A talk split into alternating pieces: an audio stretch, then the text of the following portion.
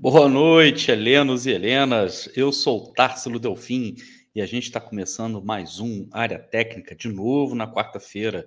Né? É, André Botafogo está no seu famoso chinelinho. Alô, padrinho, um grande abraço para ele. E a gente vem aqui para falar de tudo aquilo que é, ocorre né, dentro do campo. O programa área, área Técnica tem essa característica. Vamos falar sobre é, tudo aquilo que aconteceu. Tudo aquilo não, caramba, tá? seria mais ou menos três dias de programa direto. Mas a gente, como eu já havia prometido para vocês na semana passada, a gente deu o pontapé inicial para a gente fazer uma análise detalhada de tudo aquilo que aconteceu é, no, no, no Botafogo no ano de 2021, principalmente daquilo que aconteceu dentro de campo e que culminou com o acesso do Botafogo. Hoje a gente vai falar dos jogadores de ataque. A gente vai o que, que deu certo no ataque do Botafogo, quem foram os destaques do ataque do Botafogo. tenho certeza que vocês aí já têm vários nomes aí já engatilhados. Além disso, a gente vai falar também de outros assuntos que têm a ver justamente com isso, porque a gente também vai fazer projeções para o ano de 2022. A gente, para a gente falar é, sobre esses destaques de 2021, a gente também vai projetar o que, que pode ser aproveitado, a gente vai, eh, a gente vai falar né, o que, que pode ser aproveitado, é, o que, que a gente vai precisar trazer né, para, inclusive, subir né, a barra para a gente poder é, passar um ano tranquilo de 2022. Quem sabe beliscar uma, uma, uma Sula aqui, uma Copa do Brasil ali, vamos ver. Né? Isso tudo aí a gente vai, vai discutir aqui. Obviamente que eu não estou sozinho, né? E eu já vou chamar logo essa, gar essa garotada, a garotada que chegou com tudo para é, botar fogo no galinheiro aqui, rapaz. Não tem jeito. Eu vou chamar primeiro ele, que está sempre aqui comigo. Quer dizer, os dois estão sempre aqui comigo. Quem que eu chamo? Quem que eu chamo primeiro? Eu vou pela ordem da, da, das figurinhas aqui de baixo, porque facilita a minha vida. Então vamos lá. Matheus Ferreira. Boa noite, famoso Woody Matheus Ferreira, mais conhecido como Matheus Fogo Stat. Beleza, meu camarada? Boa noite, Tássio. Boa noite para a rapaziada aí do chat. Boa noite também para o próximo cara que vai entrar já já. É, agradecer pela presença de todos aqui. É isso, vamos bater uma ideia boa sobre quais são os destaques do ataque do Botafogo nessa temporada. É, é bom saber que a gente tem bons nomes para falar, né? tem vários nomes para a gente destacar e falar sobre porque foi um ano muito positivo para o Botafogo nessa questão. Então, vai ter muito assunto aí para a gente destrinchar. É isso aí. Esse também é o Matheus, também conhecido como Matheus do Bundestat. Né? Tá ele aí na área, na, na, na sua telinha. e eu vou chamar. E olha, detalhe, né, cara? Quem mandou falar isso, mandou, colocou no chat privado, você tá ligado, né, cara? Só tem traíra, malandro. E eu vou trazer justamente ele, o traíra do Matheus. Guilherme Dias. Boa noite, Gui, famoso Gui Oyama, o traíra do Matheus. Boa noite, cara, tudo bem? Fala, Tássilo, fala, Matheus, todo mundo que está acompanhando aí a live hoje. É um prazer estar aqui mais uma vez. Vamos falar de muita coisa boa hoje, como sempre, né? Como sempre.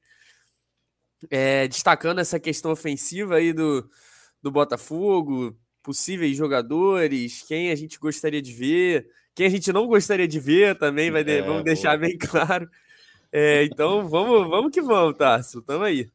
É isso aí. E tem mais notícias, né? Também tem o, o lançamento do, do, do, do, Museu do Botafogo, né, cara? Que teve o um evento lá hoje, lá em General Severiano. Tem o anúncio, não, não é nem um anúncio, né? Mas na entrevista né, do, do, do Césio, ele garantiu a permanência né, do, do, do, do Freeland e do, do, do Anderson, né, cara? E falou também sobre possíveis é, recursos para contratações. E é, aparentemente ele vai ter que é, é, se virar nos 30 mesmo, porque a CBF também estabeleceu, a CBF não, né? Obrigada pela FIFA, forçada pela FIFA, finalmente, a CBF vai ter que se adequar às normas, aos padrões das janelas de transferências no mundo inteiro, e isso vai impactar diretamente nos planos do Botafogo né, para o Campeonato Brasileiro de, 19, de 1900, caraca, de 2022, né? É, isso aí, ou seja, aquele plano, né, que o Jorge Braga tinha de, esperar os recursos do Campeonato Brasileiro chegar, né? Isso aí, né? Já foi, já foi para as cucuias. A gente vai ter que se adiantar, né? E, e, e isso é uma das coisas que a gente vai falar. Fala, Gui. Não, e é só complementar em cima, e, e esse, esse período vai culminar em 17 rodadas do brasileiro, né? Pois é, cara. Ou pois seja, é. jogaremos com o time que vai começar o brasileiro pelo menos por 17 rodadas. Exatamente. Até poder fazer mudança. Exatamente. A gente vai falar bastante disso daqui a pouquinho. Né? Tem também aí as especulações que, obviamente, já começaram. E eu estou muito surpreso que até agora ninguém, ninguém pediu o Michael Swell. Né? Não vi nenhum tipo de, de, de hashtag subindo volta Michael Swell, volta Elkson. Até agora não ouvi nada, nada nesse sentido, mas não vai demorar que essas coisas vão surgir. Mas enfim, é, tem especulações já aqui, especulações ali, né? E no que diz respeito àquilo que a gente vai discutir aqui hoje, eu sei que o pessoal, já, o Falcão já, já falou com o Fábio ontem sobre o Breno, né? Que, que, que se desligou do Goiás. Mas hoje a gente vai falar também de uma, uma especulação que está surgindo, inclusive agora, está fresquinha, com relação ao Luiz Henrique, aquele mesmo que jogou aqui no Botafogo, é, aquele jogador veloz, né, que o Botafogo negociou com a França. Ele não está sendo aproveitado pelo São Paulo. Eu acho que o São Paulo não gosta muito do Luiz Henrique, depois daquilo que o Luiz Henrique fez com ele quando quando jogou contra o Galo, quando, quando o ele era técnico do Galo ainda, e, né, por vingança, não escala o garoto Luiz Henrique, que pode ficar disponível no mercado, o Botafogo monitora a sua situação. A gente também vai falar sobre isso, tá? E já tem enquete, inclusive, rolando aí, né, no chat para você que está acompanhando a Rádio Botafogo nesse momento. Participa da enquete ali, ó, já tem 65 votos para você que ainda não participou, é só você clicar, tem uma barrazinha azul ali em cima, na hora que você clicar, a barra azul vai aparecer para você aí. E a pergunta é qual o perfil de contratação de jogadores que o Botafogo deve buscar para reforçar o time para 2022. Né? Que perfil é esse? Eu coloquei quatro perfis né, que é, eu imaginei aqui, principalmente né, por serem aqueles perfis mais comuns, mais, mais badalados, né, digamos assim. É, que é, você pode escolher. Agora, se você tiver é, outra sugestão, você que está participando aí do chat, se tiver outra sugestão de perfil de jogador, pode escrever embaixo aí também, que a gente discute, que a gente coloca aqui no, no, no, na discussão. Então, os quatro perfis que eu coloquei são, primeiro, jogadores conhecidos, porém, jogadores mais caros. Né? É, o segundo perfil, desconhecidos, porém com bom desempenho. Vide Luiz Oyama, Barreto, né, o próprio Diego Gonçalves, que não eram conhecidos, não eram badalados, pelo menos não eram para a torcida alvinegra, mas que chegaram aqui e é, deram conta do recado, mostraram serviço, e hoje todo mundo né, é, lamentaria demais a perda de, de qualquer um deles. É, rebaixados para a Série B em 2021, vamos considerar que o Grêmio está sendo rebaixado, é, há riscos do Bahia cair, tem jogadores do esporte que estão sendo rebaixados, tem a Chape, não sei se, se dá para aproveitar alguém né, desses, desses, desses times aí, com certeza eles vão passar por reformulação, por reade, reade, readequação orçamentária, ou seja, não vão poder, talvez não consigam manter a mesma folha salarial né, na Série B que tinham na Série A, e pode ser que alguns jogadores acabem ficando disponíveis também no mercado. Então, esse é um outro perfil que a gente pode pensar aqui. E eu coloquei, entre aspas, tá, na enquete, estrangeiros, porque são jogadores brasileiros que atuam fora do Brasil, por exemplo, Luiz Henrique. É um jogador brasileiro que atua fora do Brasil e seria uma contratação estrangeira, apesar dele ser brasileiro. E também jogadores sul-americanos. O Brasil faz parte da América do Sul, para quem não sabe, o Falcão não sabe disso, mas é importante a gente frisar né, que os jogadores sul-americanos que eu quero dizer são jogadores argentinos, jogadores chilenos, jogadores colombianos, é, jogadores né, de, de, de, outros mercados aqui da América do Sul, além né, do Brasil. Então, se você é, acredita que qualquer um desses jogo, qualquer um desses perfis aí é, deveriam ser priorizados né, pelo, pelo Botafogo, clica nele aí, participa. A gente já está com quase 80 votos depois que eu comecei a falar aqui, mas é, para todo mundo que está participando do programa aí, eu faço o convite para que todo mundo participe. E eu, claro, que eu tenho outros convites para vocês também, principalmente aquele em que você Aí eu vou passar para o Matheus. Matheus fala uma das coisas que quem está chegando aqui hoje precisa fazer, e o Gui vai falar aquela outra parada que quem já está aqui, já está participando do chat, também precisa fazer. O que, que tem que fazer, Matheus? Tem que se inscrever no canal, né? Dar uma moral. Mas como é que faz para se inscrever? Como é que faz para se Quanto que gasta, cara, para se inscrever no canal? Zero reais, filho. É de graça. É de graça. Que isso? De graça tem o patrão ficou maluco? O patrão ficou maluco? ficou maluco. Inscrição de graça, galera. É só você clicar nesse botãozinho vermelho aí embaixo, você pronto, está inscrito na Rádio Botafogo. Agora, se você tiver algum aí que quiser gastar, tiver uma disponibilidadezinha também para é, aproveitar algumas vantagens que a Rádio Botafogo lhe oferece, como sorteio de camisas oficiais e tal, é só você se tornar membro da Rádio Botafogo. Você também pode participar é, dos grupos de WhatsApp, dependendo da faixa de membros aí que você entrar né? Mas eu advirto, quem quiser é, participar do grupo, é, se prepara, porque o grupo é 24 horas, então tem mensagem 3 da manhã, tem mensagem 6 da manhã, né? tem mensagens bem-humoradas, outras nem tanto, né? Mas quem quiser participar, né, se torne membro, e aí você pode se juntar a esse grupo feliz de alvinegros que fazem parte do grupo de membros da Rádio Botafogo. E, Gui, quem tiver aí no chat faz o quê, cara? Deixa o like, né?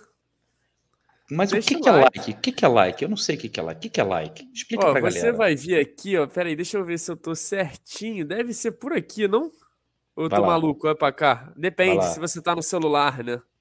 É, se você tiver no celular é diferente. Se, você tiver no celular, acho que é por aqui.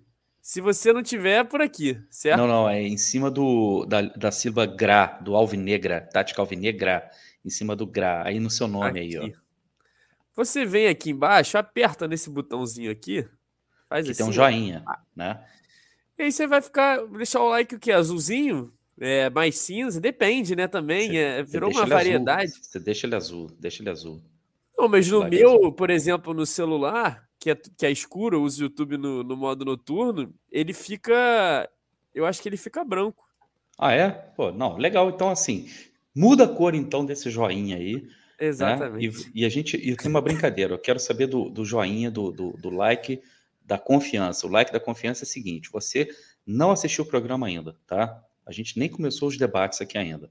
Aí o que, que você vai fazer? Você vai dar um crédito para a Rádio Botafogo, você vai dar um voto de confiança para a Rádio Botafogo, você vai dar um like preventivo. Você clica no like. E aí, quando chegar no final do programa, se você não gostar do programa, você troca. A gente não vai ficar chateado com você, você troca. Pode colocar o joinha para baixo, o dislike, a gente não fica chateado, tá? É, você tem todo o direito de gostar ou não gostar de tudo aquilo que a gente fala aqui, mas não deixa de apertar aí. Tem que apertar, e, ou like ou dislike. Além, e além do, né, do like ou dislike, comenta aí que eu tô achando muito bonita essa, essa volta Zé Gatinha, volta... volta Jobs. Entendeu? Volta no tanque Ferreira. volta até da Nath, cara. É, volta... ah, eu tô com saudade da Nath. Eu tô com saudade da Nath. A Nath, a Nath ela, provavelmente ela tá assistindo o programa, né? Mas ela não, ela não entra aqui, né, para conversar com a gente. Eu não sei porquê, né? Principalmente nós, nós que somos os três mais bonitos da Rádio Botafogo, os três mais jovens, justamente com quem ela mais deveria andar, né? ela fica só andando com os cacos velhos da Rádio Botafogo, ao invés de dar essa moral para a gente aqui, os jovens, os mais bonitos. Não, aí, fica perdendo tempo. Mas beleza, deixa eu dar uma boa noite para a galera aqui, que eu tô falando para caramba, para caramba. Luciano Botafogo na área, fala a galera da RB e do chat. Luiz Henrique, Elkson, Marcelo no meio-campo, Fábio na esquerda, Dória de volta. É para brigar para título? O que vocês acham? Eu, tá vendo o que, que eu tô falando para vocês? É disso que eu falo para vocês. Ó. ó, Marcelo, Elkson, Henrique, né, Luiz Henrique, o Fábio, né? Eu só quero saber o seguinte: quem paga essa conta, meu irmão? Quem paga essa conta? Cara, seria maneiro pra caramba, Luciano. Seria maneiro pra caramba. Eu vou só te dar uma notícia. O Elkson, que é naturalizado chinês, hoje tem um salário mensal de 2 milhões de reais. Mensal. 2 milhões de reais ele recebe 500 mil reais por semana na China. Tá? Só para vocês entenderem a diferença, a desproporção. Mas isso aí já está até atualizado já com a, com a desvalorização da, da moeda? Ainda tem isso, ainda tem isso, né? Que a gente teria que olhar. É, a gente teria que olhar o câmbio do dia, exatamente.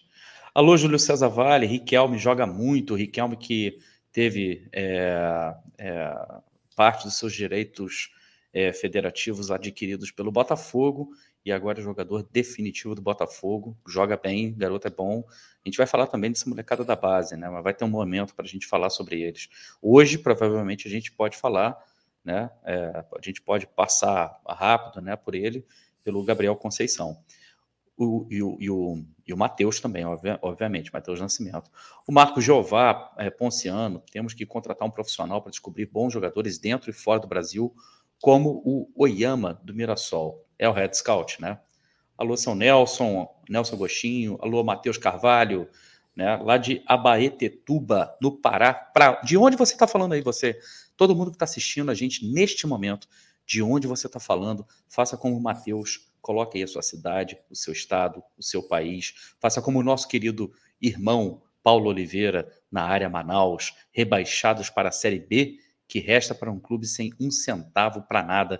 Essa é a alternativa que ele marcou na enquete. Respondam à enquete. Alô, Leandro Gentili, Botafogo deve ser igual ao filme do Brad Pitt, Moneyball. Eu, cara, eu, quem não viu Moneyball tem que ver. Quem não viu tem que ver. Leandro, obrigado de novo aí pela referência. Exatamente isso. O meu sonho é que o Botafogo se tornasse aquele time que tivesse aquele mesmo sistema de scout é, para contratar justamente da mesma maneira que aqueles caras contrataram lá no Moneyball. Alô, Maurício Ramos, boa noite, rapaziada campeã. Fábio Botafogo na área também. Everton Ferreira dando boa noite. O Edelson também na, na, na, na área, falando em relação à enquete. Essa situação é muito subjetiva. Então, Edelson, se é subjetiva, escreva aí a sua subjetividade, dê a sua opinião. Bota aí no chat, movimenta o chat para a galera concordar e discordar de você, tá bom, irmão? Alô, Carnelli, uma boa noite, meu amigo, como é que você tá? Robério também, grande Fagner Burman, ele, Fagner Burman, falando diretamente de Teófilo Otoni, tá vendo? Eu sei de onde o Burman fala. Alô, Hernani, meu querido amigo Hernani Adriano também, lá de Laguna. Olha que maneiro, na Rádio Botafogo a gente já vai conhecendo as pessoas, vai sabendo de onde as pessoas estão falando, cara. Milton, Oliveira Carlos, Renan Dutra, é, tá falando da nova regra de transferência, a gente vai falar. O Orlandini Maciel está dizendo que Manaus é RB, com certeza é RB. Olha o meu amigo Jefferson Souza, boa noite, seus box to box. Osvaldo, o Davi Santos, o Leal Martins, Patrícia Durães, um beijo especial para Patrícia Durães, que está sempre aqui, figurinha carimbada. Boa noite, Tássilo, Matheus e Gui. Precisamos do Red Scout urgente. Agora é necessário ter atenção à nova regra de transferências no mercado interno. Obrigado, querida. Muito obrigado pela sua presença. Alô, Serjão, grande Sérgio Batista de Souza, boa noite, RB. Társilo, Matheus e Gui, Almiro, o Mike, Leal, é, deixa eu ver aqui, quem mais? O Pardinho também, o Olavo Hulk na área, o Espínola chegando, o Damião também, o Ivanildo, né? O o Leal Martins está falando: chega de Michael Swell, que isso? Volta, Michael Swell. Volta Pimpão, volta Jairzinho. Jean Carlos é o novo Michael Swell, diz o Espínola. Volta Caio Alexandre, é o Davi Santos pedindo. Volta Jefferson Leal Martins. Né? é isso aí, galera. É isso aí. Bom, vamos, vamos começar a bater um papo aqui, né? Alô, Carlos Muniz, alô, Vezusa. Um grande abraço para o Vezusa. Vamos começar a, a trocar essa ideia aqui, que eu já é, dei boa noite para praticamente todo mundo. Dona Eleonora, peraí, para tudo. Beijo, Dona Eleonora, que bom que a senhora está aqui com a gente. Agora sim, agora a festa pode começar. Dona Eleonora chegou. Olha lá quem está na área também. Você sabe por que, que ela colocou esses olhinhos, né? Você sabe, né? Você sabe. Eu dei a provocada, ela estava achando que ela, que ela ficaria só na, né, na moita, só, só olhando. Nath, vem para cá, Nath. Vem para cá, junte-se aos bonitos. Junte-se junte aos jovens bonitos. Vem para cá, Nath. Alô, Luiz Ebert, tudo bem, meu querido? Um grande abraço. Ela falou que ela está sem voz e febril. Então, melhora para você. Melhoras aí, Nath, querida. Tiago Muniz já mandou um superchat para gente. Aí o Társilo tá maluco. Conceito de bonito. Magal. Que isso, jovem? Que isso, jovem? Rapaz, a torcida do Botafogo usa música minha, cara. Fogo eu te amo. O meu sangue ferve por você. Eu sou o famoso Magal da Rádio Botafogo. Mas vamos lá. Alô, Luciana, grande abraço. Vamos lá, vamos, vamos, vamos parar de, de palhaçada e vamos trabalhar. Galera, primeira coisa é, que eu quero discutir com vocês, que eu queria que vocês já começassem a falar. Turcésio garante permanência né, é, do, do, do, do Anderson né, e do, é, do Freeland. Né? Ele garante a permanência. Ou seja, é, na verdade, ele está fiando né, com a palavra dele. Né? Vou até colocar aqui a reportagem para gente. É... Ele diz que o Botafogo está próximo de anunciar recursos que serão destinados para a contratação de jogadores. Né? E essa havia sido uma condição para que o Enderson permanecesse. E ele fala que o Enderson e o Freeland vão ficar. São importantíssimos nesse projeto de 2022. A gente está tentando viabilizar recursos para contratar alguns jogadores já e também para renovar com os atuais. Estamos muito próximos de eu anunciar esse recurso para poder começar as contratações em janeiro. Eu chego até a ficar arrepiado quando esses caras começam a anunciar recursos, da onde que vem esse dinheiro, principalmente na inauguração do museu, o cara estava sentado lá do Montenegro hoje.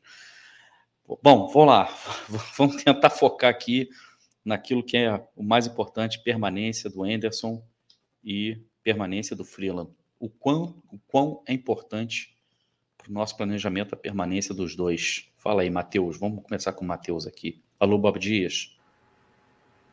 Então, vai muito naquilo que a gente estava conversando naquela live que a gente falou sobre o Ralph Rangnick, fazendo esse paralelo com a permanência do Anderson.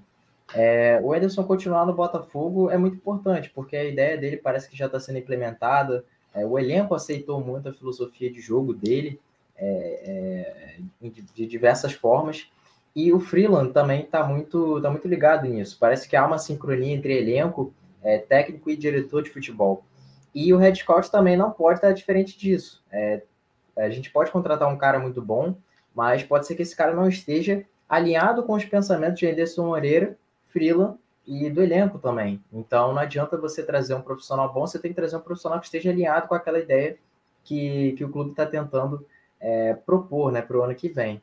Então a permanência desses, desses, desses principais é, é, desses principais elementos da, dessa estrutura que o Botafogo montou para essa próxima temporada é muito importante. Então, é, o Anderson acho que seria o principal nome né, que a gente deveria ter no ano que vem e ter essa confirmação, né, pelo visto, de que ele realmente vai ficar e que esses recursos também vão ser disponibilizados para dar mais material humano para ele, também é fundamental.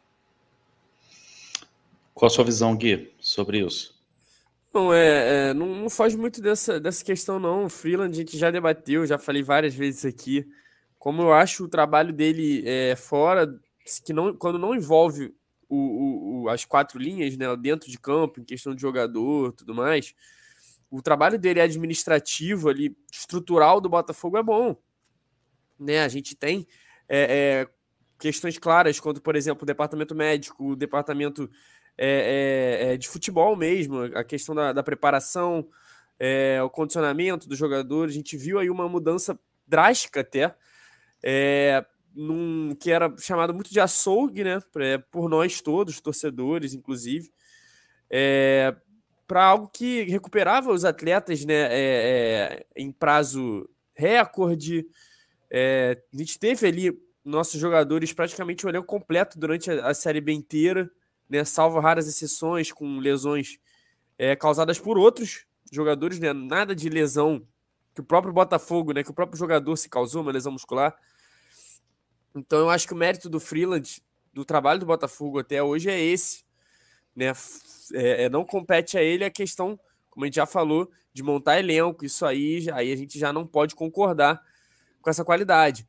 Mas aí é que tá, aí é que a gente, a gente vai ver ele se provando nessa capacidade dele de delegar as tarefas, de ter o head scout, de, de fazer essa montagem de elenco, é, onde ele vai ter o papel de negociar, né? o papel de assinar o contrato, ao invés de ser o, o cara que vai captar esses jogadores. Então, sobre o Freeland, eu, eu acredito que seja o, o, a continuidade do seu trabalho, né? Ele continuar se demonstrando um profissional apto a exercer essa função no Botafogo. Não tem aquela ruptura. E o Enderson é, é aquilo, não tem como você não, não considerar o Enderson para 2022, pelo menos no primeiro momento, pelo que ele apresentou no Botafogo, não só em, em questão de resultado, né? A gente também está vendo na série a, a, uma mudança, uma questão didática, um, um, um discurso é, até psicológico completamente diferente do técnico anterior. Então, não tem como a gente tirar o Anderson desse, desse meio hoje. Ele, ele merece, e não só, pelo, só por merecer, mas pelas suas capacidades também de desenvolver um trabalho numa Série A, né? Então, claro, a gente tem nomes dos sonhos, né? Eu já falei por aqui, já comentei sobre o, até o treinador do, do Guarani do Paraguai, né? Que perdeu até numa final maluca agora no último final de semana, né? Na, é, o título do, do clausura lá no pro Cerro Portenho, que é o Fernando Rubiero.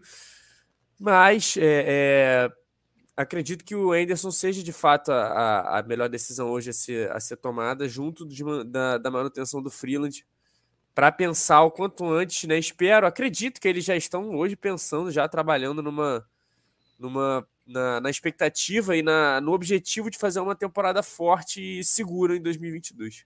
Não, e fundamental, fundamental também a contratação do Red Scout, né? Nesse sentido, justamente para que a gente não fique nessa dependência né, do, do, do, Freeland ser a pessoa que vai, na verdade, buscar esses nomes, né? Quando a gente sabe que não é a especialidade dele, inclusive, é, talvez aquilo que ele mais falhou é, em 2021 na montagem do elenco, principalmente na parte do Carioca ali.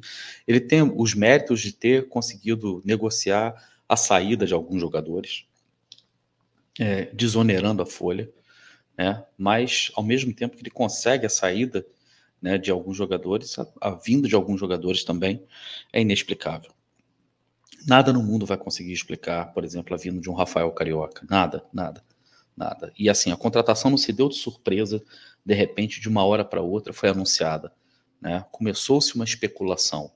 E aí, no que começou a especulação, todo mundo que conhecia o atleta, inclusive localmente, né, como é o caso do Tielo, lá do, do Futebol SA, nosso amigo querido Tielo, lá da Bahia, botafoguense, que conhece, conhece o cara de jogar lá no Vitória.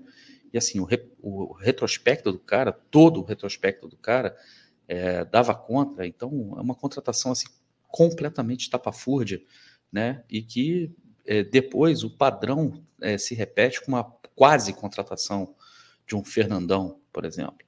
Então, assim, é, não é, é, o Freeland a pessoa mais indicada né, para encabeçar, na verdade, esse processo. A gente precisa do Red Scout. Né? Eu acho que eu acho que a primeira contratação que deveria ser feita né, para 2022 é do Red Scout. Concordam? Concordam, Matheus? Concordo, cara, concordo completamente. Até porque a gente vê muito também na série do Acesso Total que o Freeland ele acaba fazendo vários trabalhos ao mesmo tempo. E ele não é um profissional perfeito, está longe de ser, também não tem muita experiência entre os profissionais. Então, quem tenta fazer muitas coisas ao mesmo tempo é, acaba sendo ruim em várias delas. Então, acho que você delegar algumas funções mais específicas para o freelance é importante e também ele ser o cara que vai é, que vai ficar um pouco mais atrás nos bastidores e deixar o Red Scout ser esse cara que trabalha mais na hora de fazer as contratações é importante, porque vai ser um cara mais especializado nesse assunto. É, tem que trazer um cara, obviamente, que tem experiência já em outros clubes trabalhando nisso. Também não pode ser outro estagiário, porque a gente está falando de Série A. É, então, fazer essa separação é muito importante. E até fazendo de novo referência ao Rafa Rangnick, a gente vê que quanto mais a gente detalha esse trabalho fora das quatro linhas, é, é, maior o nível de. É melhor o trabalho que a gente consegue ter, melhores resultados que a gente consegue ter. Então, quanto mais detalhe a gente tiver, quanto mais profissionais fazendo cada coisinha a gente tiver, é, claro que não pode encher muito a nossa folha, mas quanto mais a gente puder, melhor, cara, porque fica um trabalho mais detalhado, cada um tendo uma atenção maior na sua função e quem ganha com isso é o Botafogo. Exatamente. O, o, o Gui, fala por alto mais ou menos o que, que um Red Scout faz. Tem muita gente que não conhece, cara, a função de um Red Scout. que, que é um Red Scout? O que que, o, o que que esse cara faz? Né? O que que essa pessoa faz? É, que, por exemplo, no, no, no, modelo mais amador, como sempre imperou no Botafogo, é, nunca houve, né, cara? É, o, o, o Red Scout, na verdade, essa questão do scout que a gente fala de contratação, ela envolve muito mais do que uma pessoa só, obviamente. a gente fala muito do Red Scout porque ele é esse, esse chefe, né? É como se fosse o chefe da equipe de scout que o Botafogo vai ter para buscar jogador, para mapear é, é, possíveis é, contratações. Então, qual é o trabalho desse chefe do departamento? É pegar, né, é, depois de feito esse mapeamento, essas análises, né, óbvio, junto ao técnico, junto à comissão técnica, é, nesse primeiro momento, avaliar né, quais posições são necessárias. Posições não, né? Vamos lá. Quais características para jogadores são necessárias, né? Esse seria o ideal. Ah, o Anderson chega para ele e fala: no, no, meu estilo de jogo tal, eu quero um jogador que faça, que seja um centroavante de mobilidade, que tenha um pivô é, razoável, que seja finalizador também, que basicamente eu quero um Navarro, né? Eu quero um Navarro. Aí o, o, o Red Scout, junto com a equipe dele, vai fazer esse mapeamento de outros navarros espalhados por aí e vai, depois de, de, dessa análise de ver qual se encaixaria melhor, quais nomes se encaixariam melhor, ele vai chegar para o próprio, de novo, né, é, é, para a equipe técnica, para o próprio Freeland, e daí o Botafogo, né, a instituição, toma essa decisão de que vai tentar alguma coisa, vai sondar ou não. Mas basicamente é, é, é o Red Scout é esse cara, é o, é o chefe do departamento de análise que vai conseguir, baseado com o que o, o elenco precisa, achar esses nomes. Né? Mais uma vez, não é, um, não é um, uma pessoa sozinha. Né? Eu, eu tô vendo muita gente falando do, do Josa. O Josa é, uma, é, um, é um scout, né, na verdade, excelente né, diversos contatos, diversos é, é, é, nomes, enfim, uma, uma, gigantesca base de dados. Mas a questão do Red Scout também não é uma. Eu acho, eu acho que tem que mudar um pouco a visão. Não é um cara que ele vai parar e vai ficar indicando o nome. Não é sobre isso. Né? Não é, não é. Ah, pega o Josa, joga lá e ele vai começar a falar uns nomes aí da, da... Não é bem assim também. É todo um trabalho. Tem esse chefe, que é o cara que vai tomar as decisões, como qualquer empresa, qualquer profissão, né? É, que vai passar para o diretor de futebol, que vai pra, passar para pro, pro, a equipe técnica. Então, essa é a função do Red Scout. Né? Não é um profissional que vai ser responsável por tudo, mas é o cara que vai comandar toda a equipe ali que o Botafogo tem, que a gente espera que o Botafogo tenha, principalmente depois da, da, da como é que eu posso dizer, da consultoria da Futuri, né? É a respeito disso. Então esse cara vai chefiar essa, essa equipe, claro, tendo também um conhecimento, não um, uma pessoa aleatória, mas tem esse papel de que não faz tudo sozinho, como a gente vê, via muito no futebol brasileiro, né? A questão do ter um diretor de futebol que faz tudo, que ele pega ali a, o celular dele, a agenda telefônica, liga para tal empresário e contrata né, os jogadores da cabeça. Né? A gente tenta fugir ao máximo disso e buscar um, um modelo profissional de análise, onde a gente tem hoje nos, nos times que estão no top do Brasil, né? O Flamengo, o Atlético Palmeiras, é, fugindo um pouco dessa cultura ruim de ter ali um diretor de futebol, né? Vamos um nome aleatório aqui, um Alexandre Matos que pega ali a sua, não falando que ele faça isso, mas que pega ali seu celular, sua agenda telefônica e vai vendo com quem ele tem ali, pode chegar no, no time para para juntar. Então, para finalizar, né, pegando essa questão do Evandro, ele é um chefe, ele é um cara que tem essa característica de olheiro, mas seria um olheiro-chefe. Seria esse seria o head scout. É, muita gente, muita gente aqui, pessoal aqui no, no chat falando é, sobre é, o Red Scout, na verdade, ser apenas um termo é, em inglês como contracultura, como, como diz, disse um, um amigo aqui, deixa eu até ver se eu recupero aqui o comentário dele, É, deixa eu mandar um beijo para Clary também, que chegou aqui agora na área. Alô, Clary, um grande beijo para você.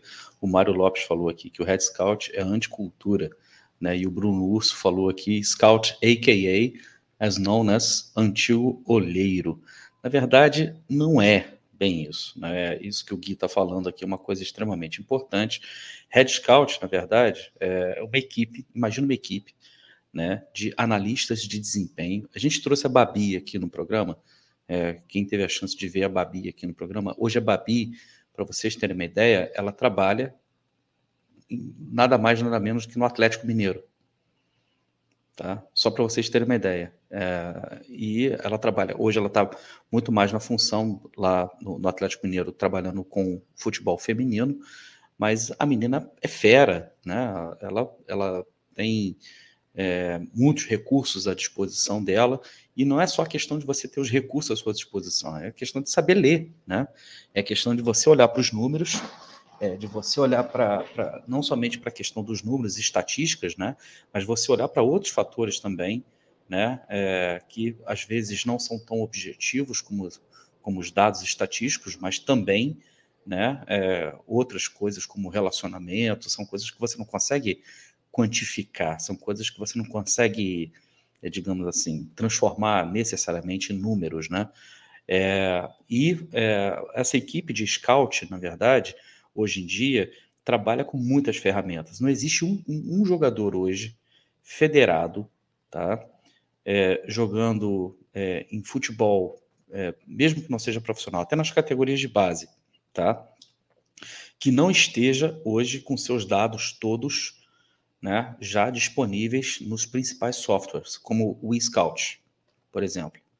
Então, se a gente, se vocês forem olhar a copinha, muita gente fala, pô, a copinha, a copinha é super valorizada, tal. A maioria daqueles jogadores que vão disputar a copinha ali, os scouts deles, os números deles, as estatísticas deles, tá? A maioria deles já está disponível. Então, assim, empresários hoje, ou então é, é, departamentos de análise de desempenho de mercado, todos eles já se debruçam sobre esses números. E aí os caras têm uma infinidade de recursos, como é, são muitos vídeos, são horas e horas de vídeos, né? Tem os contatos para você falar com a família, para você contactar os pais, entendeu? Então, assim, formou-se, digamos assim, uma rede de conhecimento. Isso tudo é conhecimento, é informação. Formou-se uma rede de conhecimento e informação que quem não participa disso né, acaba ficando como nós torcedores ficamos. E eu estou dizendo isso porque a coisa mais comum do mundo, principalmente nesse período de especulação, é somos nós torcedores aqui sugerirmos jogadores que nós gostaríamos de ver sendo contratados. Porém, o nosso conhecimento aqui, pelo menos do torcedor médio mesmo, da, da maioria de nós, torcedores, só tem acesso aos jogadores que já passaram pelos nossos clubes, ou então que tem algum destaque em, em algum outro clube, que a gente está vendo ali, ó, disputando a Série A. Eu pergunto a vocês, tá? Você que está acompanhando a gente aí no chat, eu quero que você responda aí no chat só com sim ou não, né? Quantos de vocês aí, se vocês conheciam o Barreto antes do Botafogo contratar? Vocês acompanhavam, por exemplo, o Diego Gonçalves? Quantas vezes a gente perguntou aqui, a gente especulou sobre contratações, que jogadores poderiam ser contratados para o Botafogo? Eu juro para vocês, cara, nenhum, ninguém, jamais havia falado do Diego Gonçalves antes do Botafogo ir lá contratar. Ninguém, jamais, jamais. Oyama, a mesma coisa. Ninguém. Entendeu? Mas isso é o trabalho do scout. Isso é o trabalho do Red Scout. Né? É por isso que o amigo lá que, que citou o Gentili, o Leandro Gentili, que tinha falado do Moneyball, esse filme é espetacular. Porque, amigo, quem não tem dinheiro não pode se dar o luxo de não ter informação. Quem não tem dinheiro não pode se dar ao luxo de não ter informação como é o caso do Botafogo. Tem dinheiro? Não tem, mas tem que ter informação. Informação você consegue como? Com o Scout. É o Red Scout. É, são esses, são, é, é esse sistema, essa ferramenta, digamos, eu vou até chamar de ferramenta, eu não gosto muito de objet, é, ob, é, objetivar pessoas, né? Mas vamos lá. São, é, essa ferramenta do futebol hoje chamada Red Scout é que vai trazer para você o jogador que você precisa para te entregar aqueles, aquele desempenho que você precisa dentro de campo para que você gaste muito menos no momento que você faz a contratação dele. Tá? Quer ver uma coisa? Vou perguntar para vocês dois e para o chat. Vocês gostariam de ter o Eric de volta no Botafogo, sim ou não? Não pode relativizar. Por isso que eu estou sendo objetivo. Sim ou não? E por quê? Eric, lembra do Eric, né? Vou primeiro, então. Vou perguntar de tá. novo. Você gostaria de ter o Eric de volta no Botafogo? Sim, não e por quê? Vai. Cara, não pela situação contratual que ele se encontra. Não, né? não, Porque não. não daria. Pensa só no jogador. Pensa só no tá, jogador. Tá, tá, sim, tá não e por quê? Então, sim. Cara, sim, porque é um atleta que é, eu vejo ele como um ponta é, similar ao que o Marco Antônio consegue fazer é, na ponta do Botafogo hoje em dia. Ele não conseguiria fazer a função de meio atacante que o Marco Antônio consegue. Por isso que eu acho tão importante a presença do Marco Antônio na próxima temporada. Mas quando ele está atuando na ponta, ele é um cara que consegue cortar para o meio, né, e, e, consegue fazer esse drible, pisar na área, mas também é um cara que consegue levar para a linha de fundo. Então ela, ele tem essa dupla função como ponta. Além disso, é um cara que tem uma boa finalização quando entra na área adversária. Então, eu gostaria sim, cara, da volta do Eric, gostaria. Mas, assim, é uma coisa que a gente estava até falando.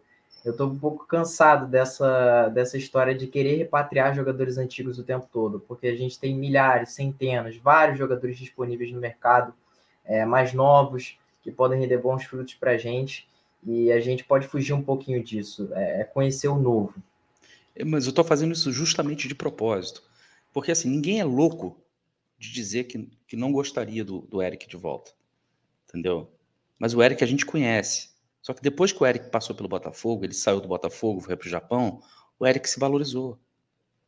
Então não adianta você querer voltar ao jogador que você teve aqui, porque hoje você não tem mais recurso para trazer. Então quem seria o Eric hoje que custaria muito menos do que o Eric? O Marco Antônio, por exemplo. Entendeu? É isso. É isso que eu tô, é, essa é a didática que eu estou tentando estabele, estabelecer aqui. Vou, vou botar um outro, um outro nome, então, aqui, já para não falar de Eric, eu vou falar, sei lá, vou, vou pensar aqui em outro nome. Gostaria do Igor Rabelo de volta, o Gui? Vai contra isso que o Matheus falou, mas eu gostaria sim. Gostaria Não, pensa sim. só no jogador, pensa só no jogador. Não, gostaria, gostaria. Acho que o Botafogo está precisando, de, é, até na posição, inclusive, mais até que eu acho que na. Mas não, né? É difícil falar isso, mas talvez na mesma proporção até da posição do, do, do Eric em si, das características do Eric, porque hoje a gente, mais uma vez, né? A gente tem Canu e a gente tem Carly, como a zaga titular. Mas até que ponto o Carly vai aguentar uma sequência? Como é que será o Carly na primeira divisão? Não gosto né, mais de, de desacreditar o nosso capitão. Né? Já pedi desculpa por isso, já, já erramos, errei, de fato, sobre essa avaliação. Achei que ele não ia ter esse, esse vigor para jogar.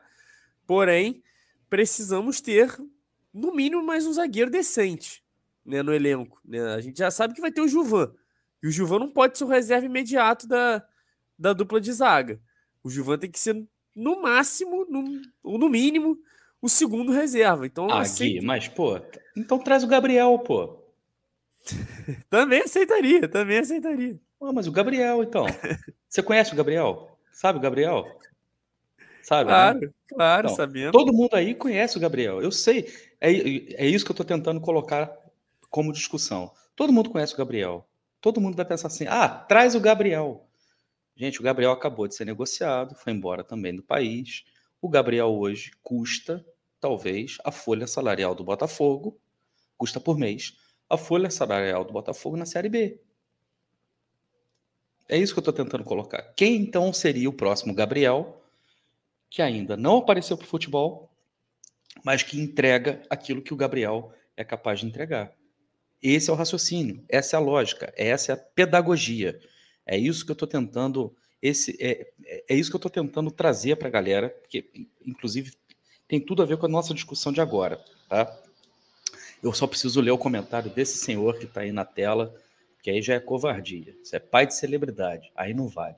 Ele está falando o seguinte: JR Santos, meu filho Fabiano Bandeira, um grande abraço para o Fabiano, nosso querido Fabiano Bandeira, e um grande abraço para o senhor também, seu JR Santos, que está aqui com a gente. Muito antes já falava comigo do Oyama, mas aí não vale. Aí não vale, porque se o senhor tem craque dentro de casa, aí o senhor está rasgando dinheiro na frente de pobre. Falava, já falava comigo do Oyama e do time do Mirassol, a ponto de eu parar para ver. Inclusive, me mandou vídeo do Oyama. Pois é, é o, é o, é o Fabi, né, irmão? É o Fabi. Obrigado aí, seu JR. Que bom que o senhor está por aqui com a gente. O Marco Aurélio também falando que viria no máximo emprestado, não poderíamos revender.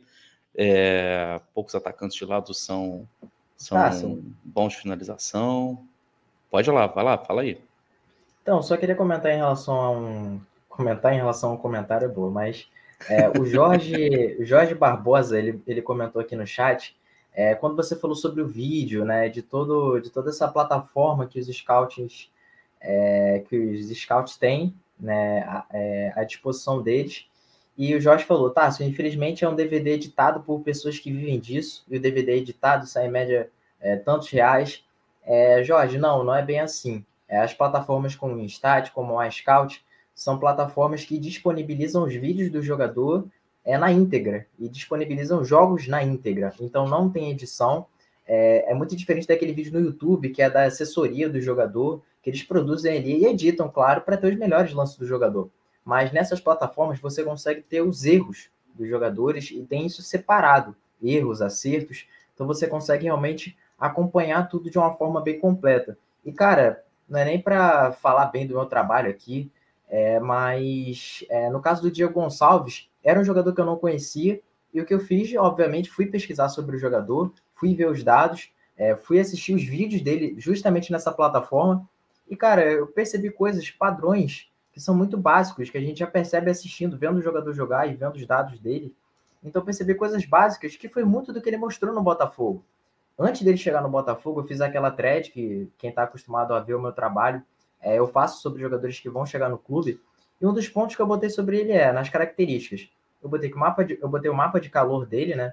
E o mapa de calor dele mostrava que ele é um ponta com estilo diferente dos que o Botafogo tinha naquele momento, pois ele procura mais a finalização e infiltrar na área adversária.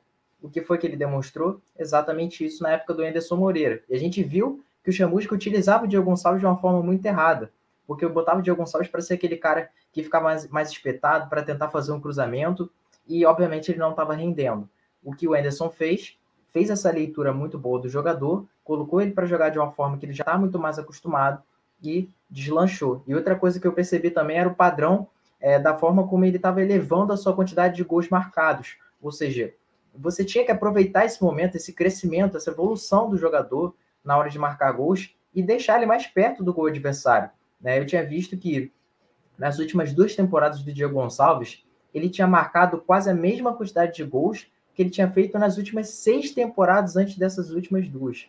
Então, o crescimento que ele teve de gols marcados foi absurdo e o Botafogo soube aproveitar isso muito bem, leu esse, essa evolução do jogador, né? até porque a gente tem que saber que nem todos os jogadores despontam até os 21 anos, por exemplo. Tem jogador que vai despontar depois dos 26, dos 27, e o Diego Gonçalves pode ser um desses casos, né? Foi um desses casos na Série B, eu espero que evolua mais ainda na Série A. Então, cara, é questão de pesquisa, é questão de você analisar muito bem as coisas. E o Red Scout é muito importante por conta disso, porque eu não sou profissional da área e pesquisando, estudando sobre, eu consegui ver características do jogador. Então, é fato que o Red Scout vai ter muito mais propriedade para falar sobre isso e muito mais conhecimento. Então, esse nível de detalhe é o que a gente precisa bastante para poder pensar atletas importantes no mercado. Exatamente. E isso nos traz, então, para aquela discussão que a gente começou na semana passada, que seria fundamental a permanência do Enderson, para a gente poder, inclusive, começar a entender que Botafogo é esse que a gente vai ter em 2022. E para a gente poder entender que Botafogo é esse que a gente vai ter em 2022, a gente tem que olhar para 2021, tem que olhar para aquilo que a gente fez na Série B. Então, hoje vai ser o primeiro capítulo da nossa série aqui da, da Rádio Botafogo, com muito menos recursos, obviamente, do que o, do que o Bento teve à disposição dele. Né?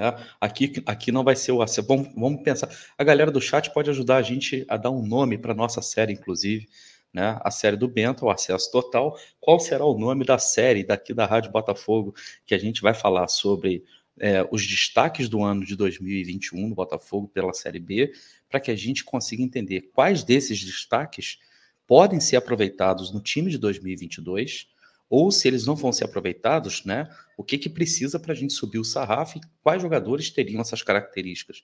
Onde achar esses jogadores, né? Que jogadores são esses que podem dar e que características a gente vai precisar para o ano de 2022? É essa a brincadeira que eu estou propondo aqui, né? Para vocês dois, para o Matheus e para o Gui. É claro que eu passei dever de casa para os dois. Os dois são, como eles são feras, como eles não me decepcionam. Eles foram lá atrás dos scouts, né? Eles foram lá né, buscar os, os seus números e tal, e, e, e, vão destrinchar, que só quero ver, malandro. Olha a resposta dos caras.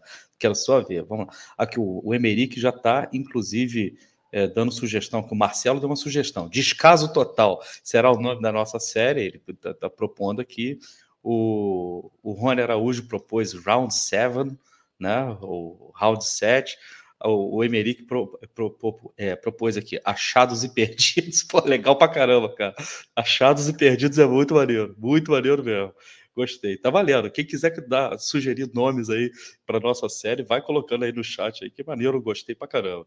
Mas então, seguinte, destaques do Botafogo, até coloquei na thumb, vou botar a thumb aqui na tela de novo, porque eu peguei esses quatro, né, cara? Porque é, é quase que uma coisa, uma escolha óbvia, né, no ataque do Botafogo que foi Diego Gonçalves, o Varley, Marco Antônio e Navarro, que foram os quatro jogadores que mais é, jogaram né, no, no, nosso ataque em 2021. Desses quatro, isso é muito preocupante, né?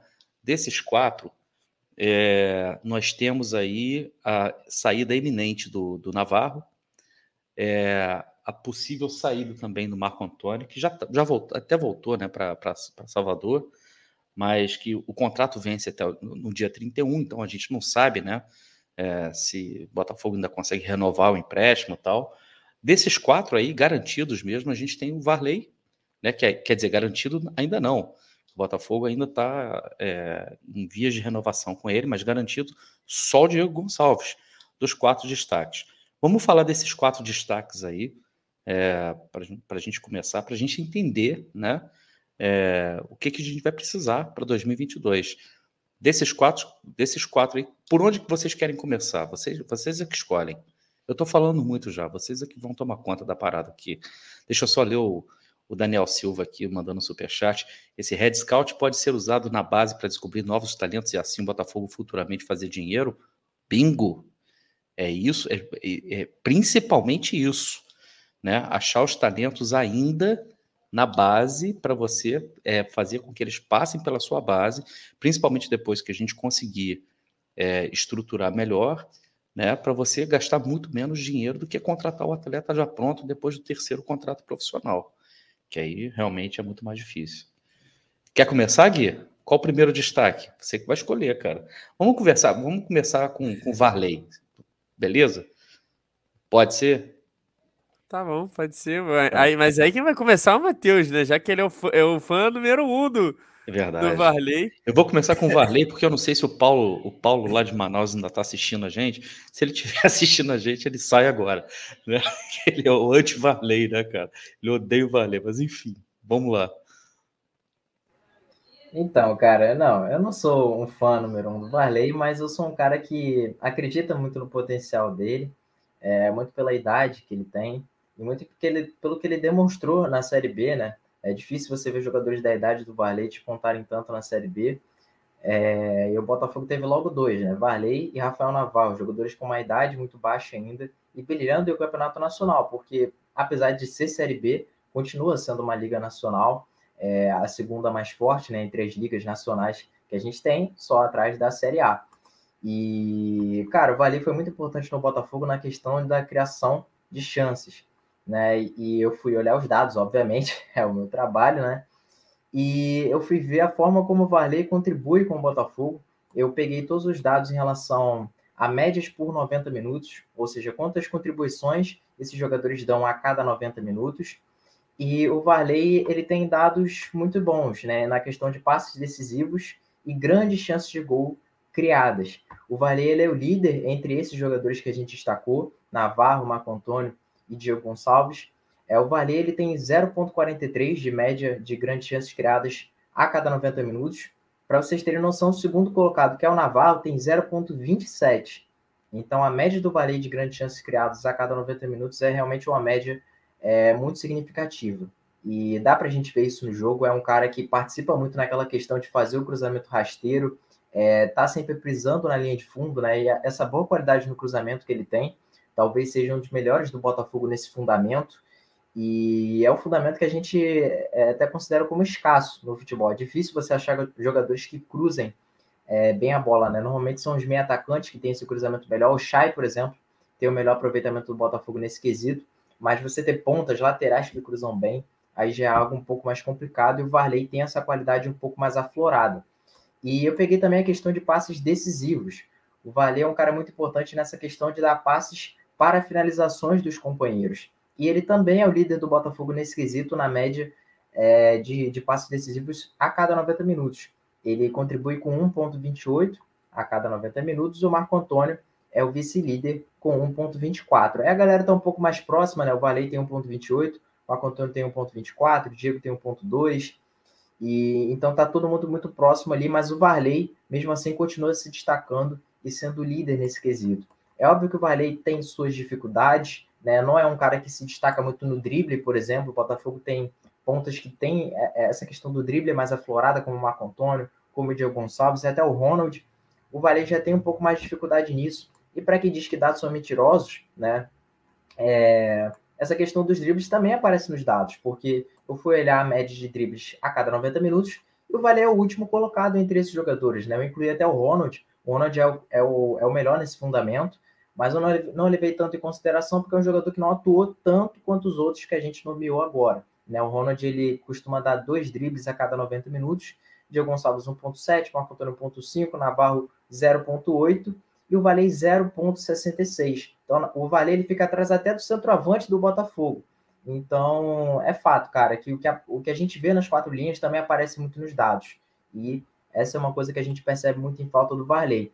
Mas o Varley não driblar muito também não, não significa que, que isso seja é, uma coisa negativa dele. É só uma característica. É, nem todos os pontos são incisivos e dribladores como o Varley. Muitas vezes é um cara mais de velocidade, um cara mais de chegar na linha de fundo e ter essa, essa questão do jogo físico, né? E eu acho que é isso que o Varley tem bastante. Então é questão de você ler, é, é, você fazer uma boa leitura desses jogadores e saber utilizar no seu esquema. E foi isso que o Anderson Moreira conseguiu fazer bem no Botafogo, né? E, algo muito interessante que a gente viu foi que em diversos jogos ele mudava qual ponta que atuava. É, muitas vezes ele fazia essa rodagem e era interessante porque dava para ver que ele fazia uma leitura de cada jogo, qual jogo precisava é, é, de, de um ponta. Então, essa leitura foi muito importante e a variedade de pontos que o Botafogo também ofereceu para o Anderson foi importante.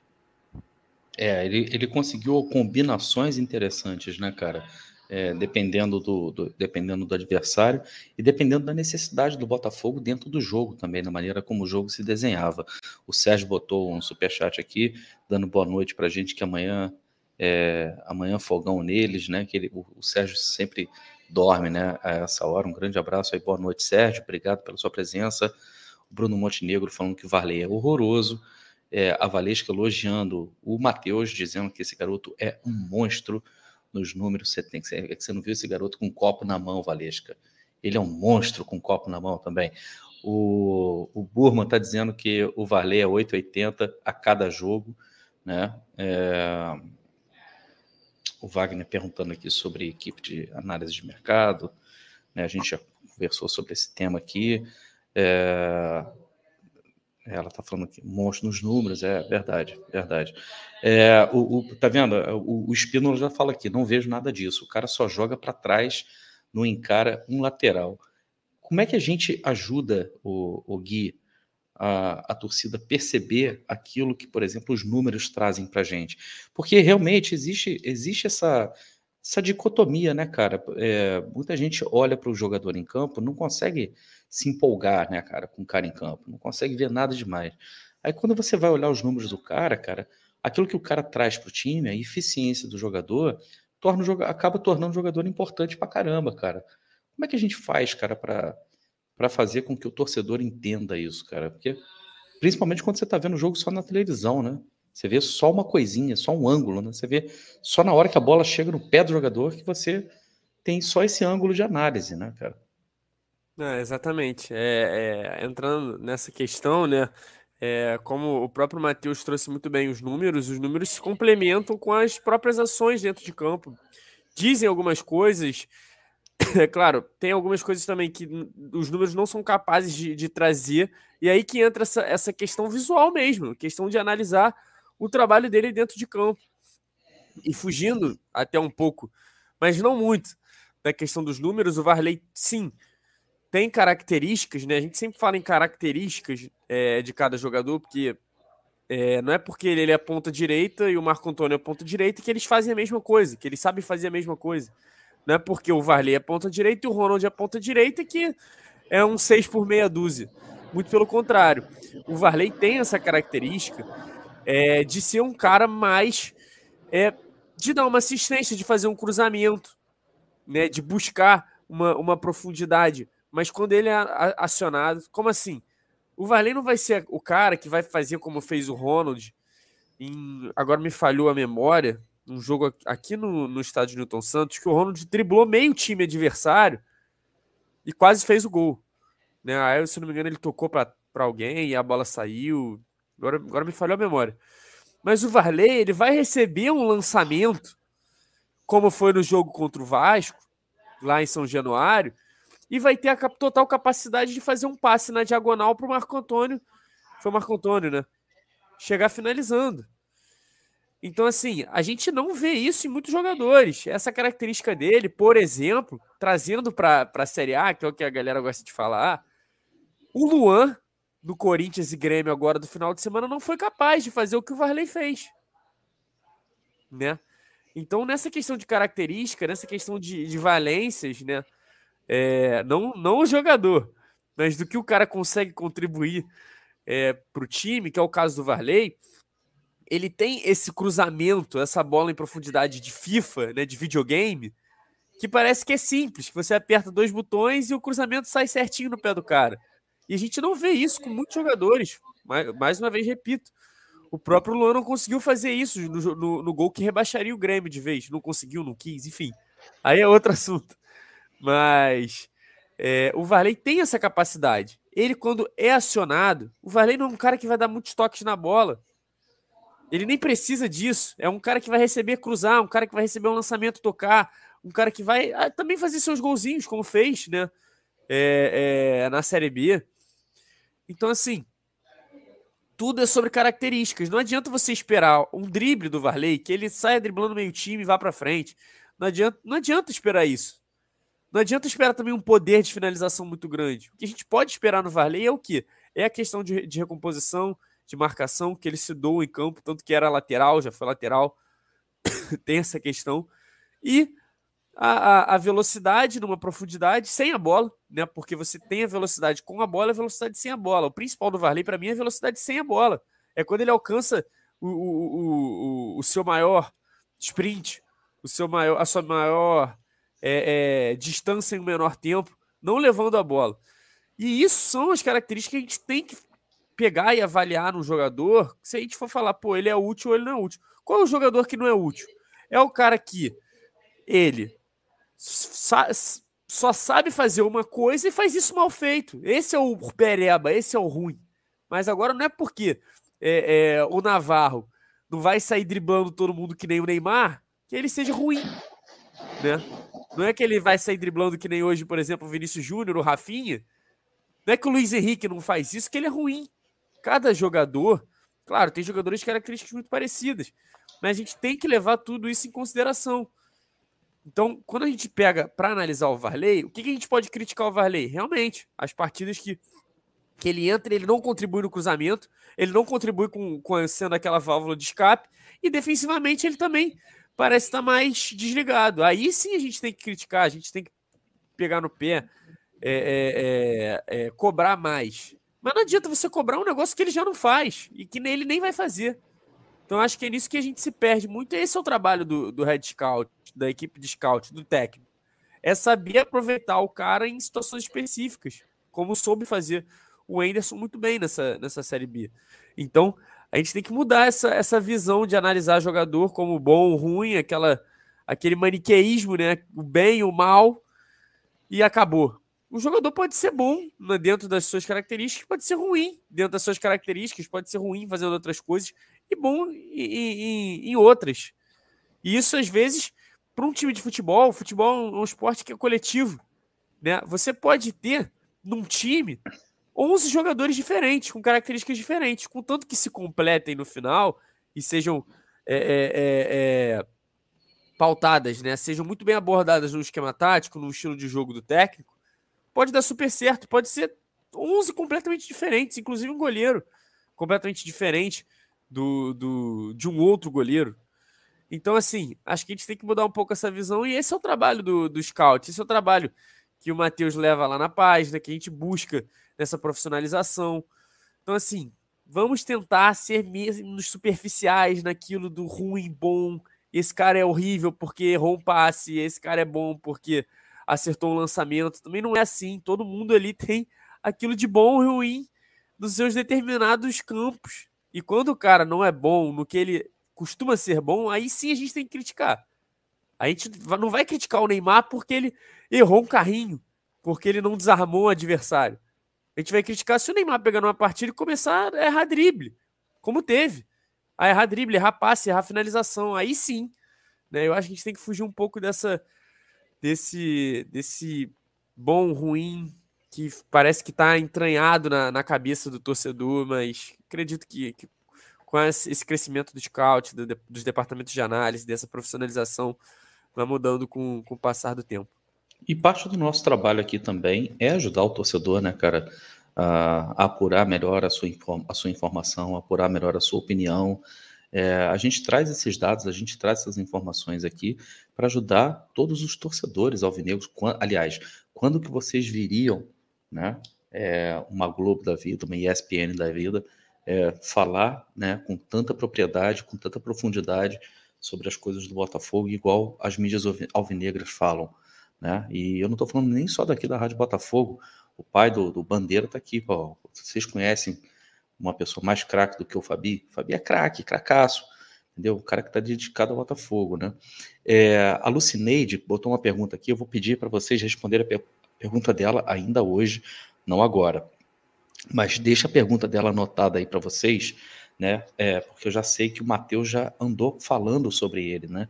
Que é o, o, o camisa número 9 do Brasil de Pelotas. Esqueci o nome dele agora, cara. É o. Isso, exatamente. E eu sei que o Matheus gosta dele, depois você pode responder aí quando a gente falar da posição dele, que a gente vai falar deles hoje. E a Clary falou aqui que ela mudou muito a concepção é, a respeito do Varley, é, o vendo no estádio, né? Que é uma coisa interessante, porque quando você vê o cara em campo jogando, quando você tem a visão total né, do estádio, é, do, do, do, campo, você vê movimentação do jogador, o que o jogador faz sem a bola também extremamente importante, né? É, o quanto que ele ajuda a fechar a marcação, o quanto que ele né, é, atrai a marcação na hora que você está fazendo uma jogada no ataque, principalmente em jogo posicional, onde a defesa adversária está toda fechada. Então, essas coisas são muito importantes e não aparecem na televisão quando a gente está vendo né, somente pela televisão, principalmente que o quadro na, na, televisão, principalmente as transmissões no Brasil, são sempre muito fechadas no jogador que tem a bola, né, cara? Eles nunca dão, por exemplo, um zoom para você ver a movimentação dentro de campo, né? Isso também não ajuda a didática, isso não ajuda o torcedor a entender melhor, inclusive, o futebol e acaba o jogador, os torcedores acabam julgando os jogadores muito por aquilo que eles fazem aquele, naquele momento que ele tem a bola no pé. Vocês mencionaram o Ronald, eu quero jogar essa pergunta para o chat que eu não coloquei o Ronald entre os quatro destaques, né? Para vocês, o Ronald mereceria entrar nesse grupo de destaques, porque o Ronald permanece no Botafogo.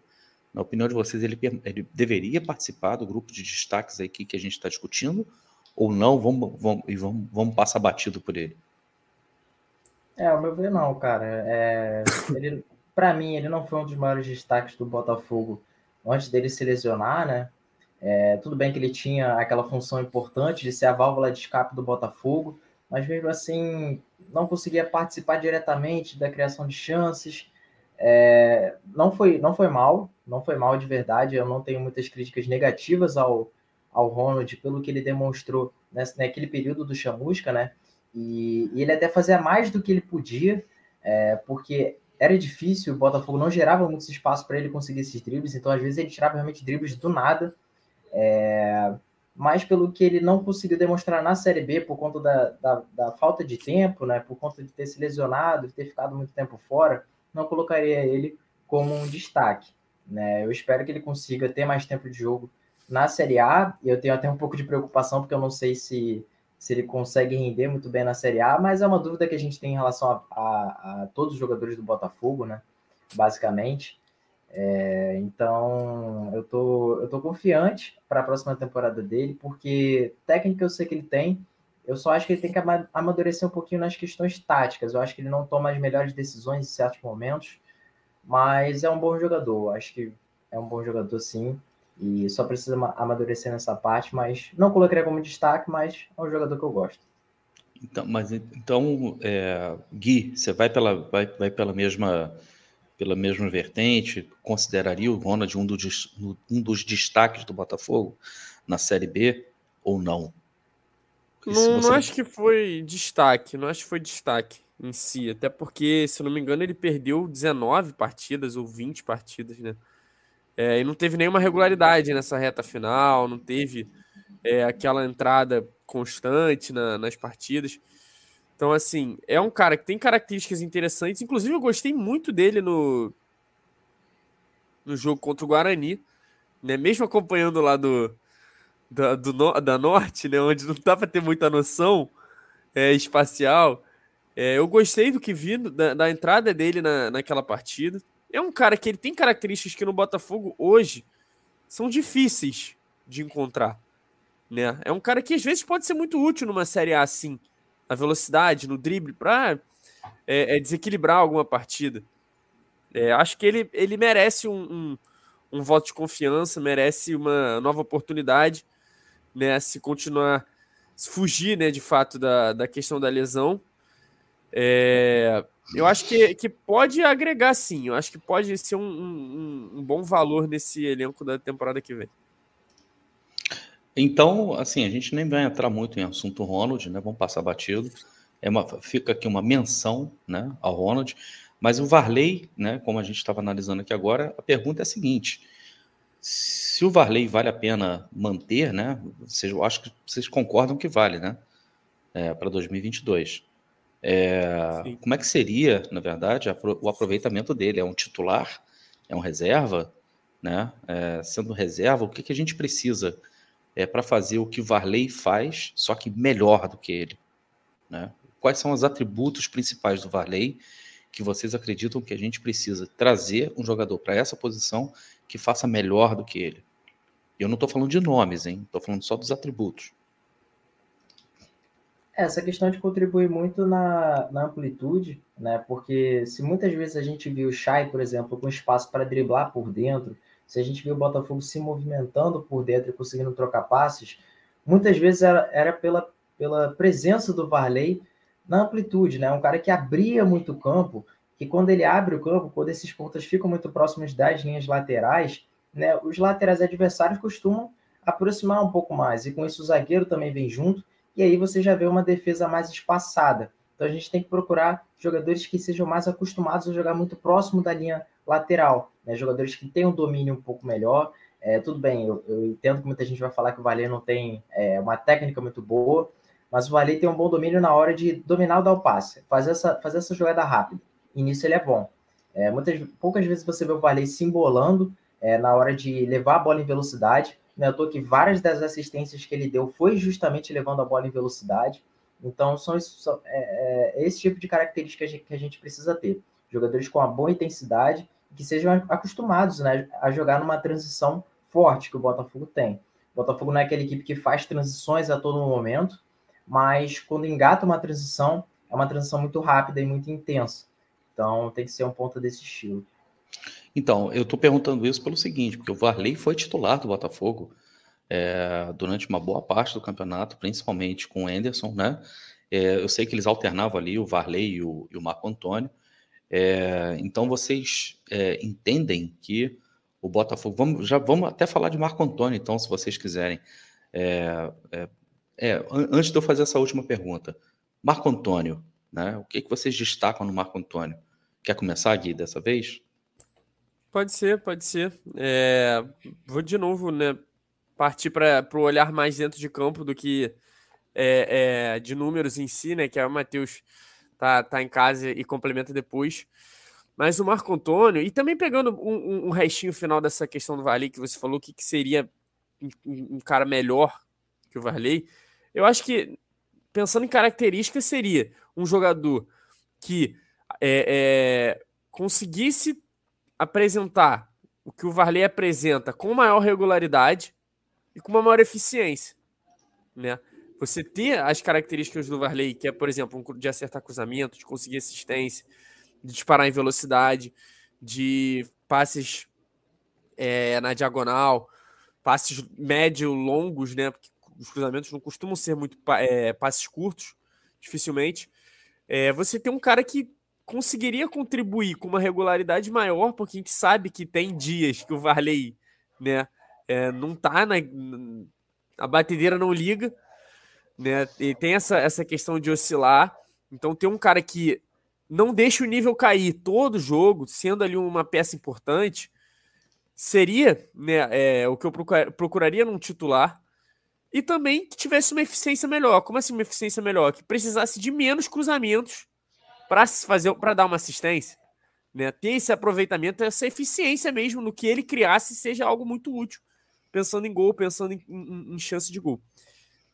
e partindo para o Marco Antônio, é um cara que, que conseguiu né, se encontrar ali nas três posições de meio atacante do Botafogo, se a gente pode dizer assim, né, tanto na direita, tanto na esquerda, tanto pelo meio, porque talvez ele consiga reunir características que acabam sendo, acaba sendo um jogador até mais completo do que um, o Varley, que tem características mais específicas, do que o próprio Diogo Gonçalves, que tem características mais específicas.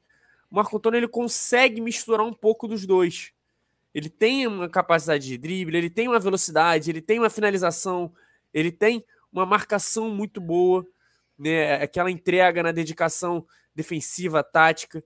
Então, o Marco Antônio ele, ele consegue, dentro de campo, né, fugindo até um, dos números, como eu falei, que o Matheus vai complementar depois, ele consegue entregar muito ao técnico, como sendo quase um coringa ali na, no meio de campo do Botafogo. A gente viu o Marco Antônio na esquerda, quando não tinha Diego Gonçalves, a gente viu o Marco Antônio no meio, quando não teve o Chay, principalmente no jogo contra o Vasco, que era ali uma estratégia muito boa para utilizar o Marco Antônio como uma, uma flecha.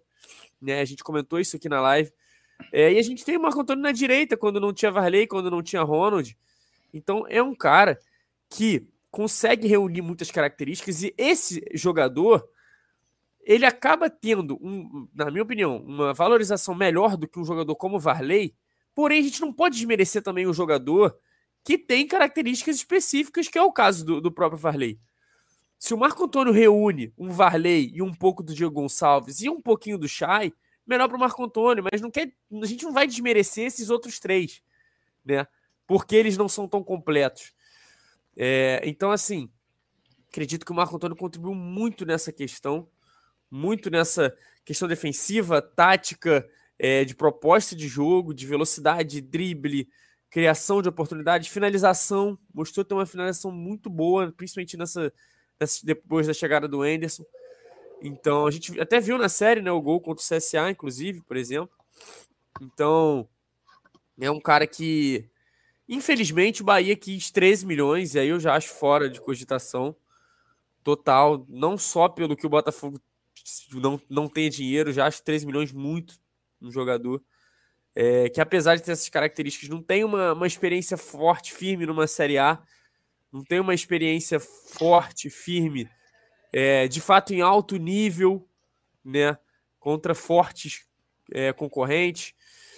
Então, já acho que foge um pouco da alçada, mas se fosse talvez nos moldes de uma negociação como está sendo a do Barreto, de renovar empréstimo, seria muito útil no, numa, numa, primeira divisão, tanto como titular como reserva. é, acredito que, que seria um dos pilares até do elenco de 2022. Pois é, cara. É, eu, vou, eu vou até colocar na tela aqui é, uma, uma enquete de flash, né, cara? Varley e Marco Antônio renovam reservas ou titulares? Né? E aí, a galera, quero só que a, que a galera é, responda aí no chat, vai colocando a opinião delas aí, porque nenhum, nenhum dos dois né, tem a permanência garantida no Botafogo. Marco Antônio menos do que o Varley, inclusive, já voltou né, para a Bahia. Pode ser que a gente consiga renovar empréstimo? Pode, não, não acredito, mas pode ser. Mas caso renove, tá? É... E o Varley também. Vale a pena o esforço de renovar com o Varley? Se renovar, seriam jogadores é, reservas ou seriam jogadores, digamos assim, para compor o elenco? Ou seriam titulares na opinião de vocês? A resposta de vocês é fundamental pelo seguinte: é... e a junção de Marco Antônio e Varley? É possível achar no mercado tudo aquilo que Marco Antônio e Varley nos dão separados em um só jogador? Não deveria ser esse o jogador que a gente deveria buscar justamente no mercado para ser o titular? Imagina se a gente tem as características desses dois jogadores e um jogador apenas. Não seria talvez o ideal né, para a gente ter é, como titular. Onde achar esse jogador? Existe esse jogador? Eu sei que muita gente vai colocar os nomes aí, mas pelo que vocês estão desenhando, para mim seria a combinação ideal de um jogador titular para fazer essa função pela direita, mais aberto pela direita, dentro do sistema de jogo do Anderson. Concordam com isso ou não? Concordo, concordo bastante. É, a única coisa é que, realmente, para fazer esse trabalho de achar um jogador que, que encaixe essas características desses dois pontos, é muito difícil. Mas o Red Scout está vindo para isso, né? justamente para ajudar a gente nesse, nesse quesito, porque a gente sabe que vamos ter que gastar um pouco mais em relação a certas posições. E a Série A precisa disso, cara. Você não precisa ter um elenco maravilhoso para você conseguir fazer uma Série A justa né, onde você não passa perrengue, consiga beliscar uma, uma Libertadores. O próprio América Mineiro está mostrando isso. É, então, você beliscar esses jogadores que vão ser muito importantes, que têm um nível técnico mais acima em relação aos outros jogadores do elenco, é, isso é importante. E essa posição é, é, do onde Varley e Marco Antônio costumaram atuar nessa, nessa temporada de 2021, é, pode, ser, pode ser esse jogador é, é, com um nível técnico um pouco maior que a gente pode achar. Mas agora falando sobre a importância do Marco Antônio, é, eu concordo totalmente com o que o Gui falou, e eu também acho que ele é um pilar da, da equipe do Botafogo. Eu, eu vejo ele como mais titular do que o Varley. O Varley eu, não, eu ainda não, consigo, não considero titular, apesar dessa questão de ser titular variar pelo momento, mas eu ainda não considero o Varley por essa questão de oscilar. E oscilar não quer dizer que o Varley vai oscilar a carreira dele toda, gente. O Varley tem menos de 23 anos. É normal um jogador oscilar nessa idade que ele tem.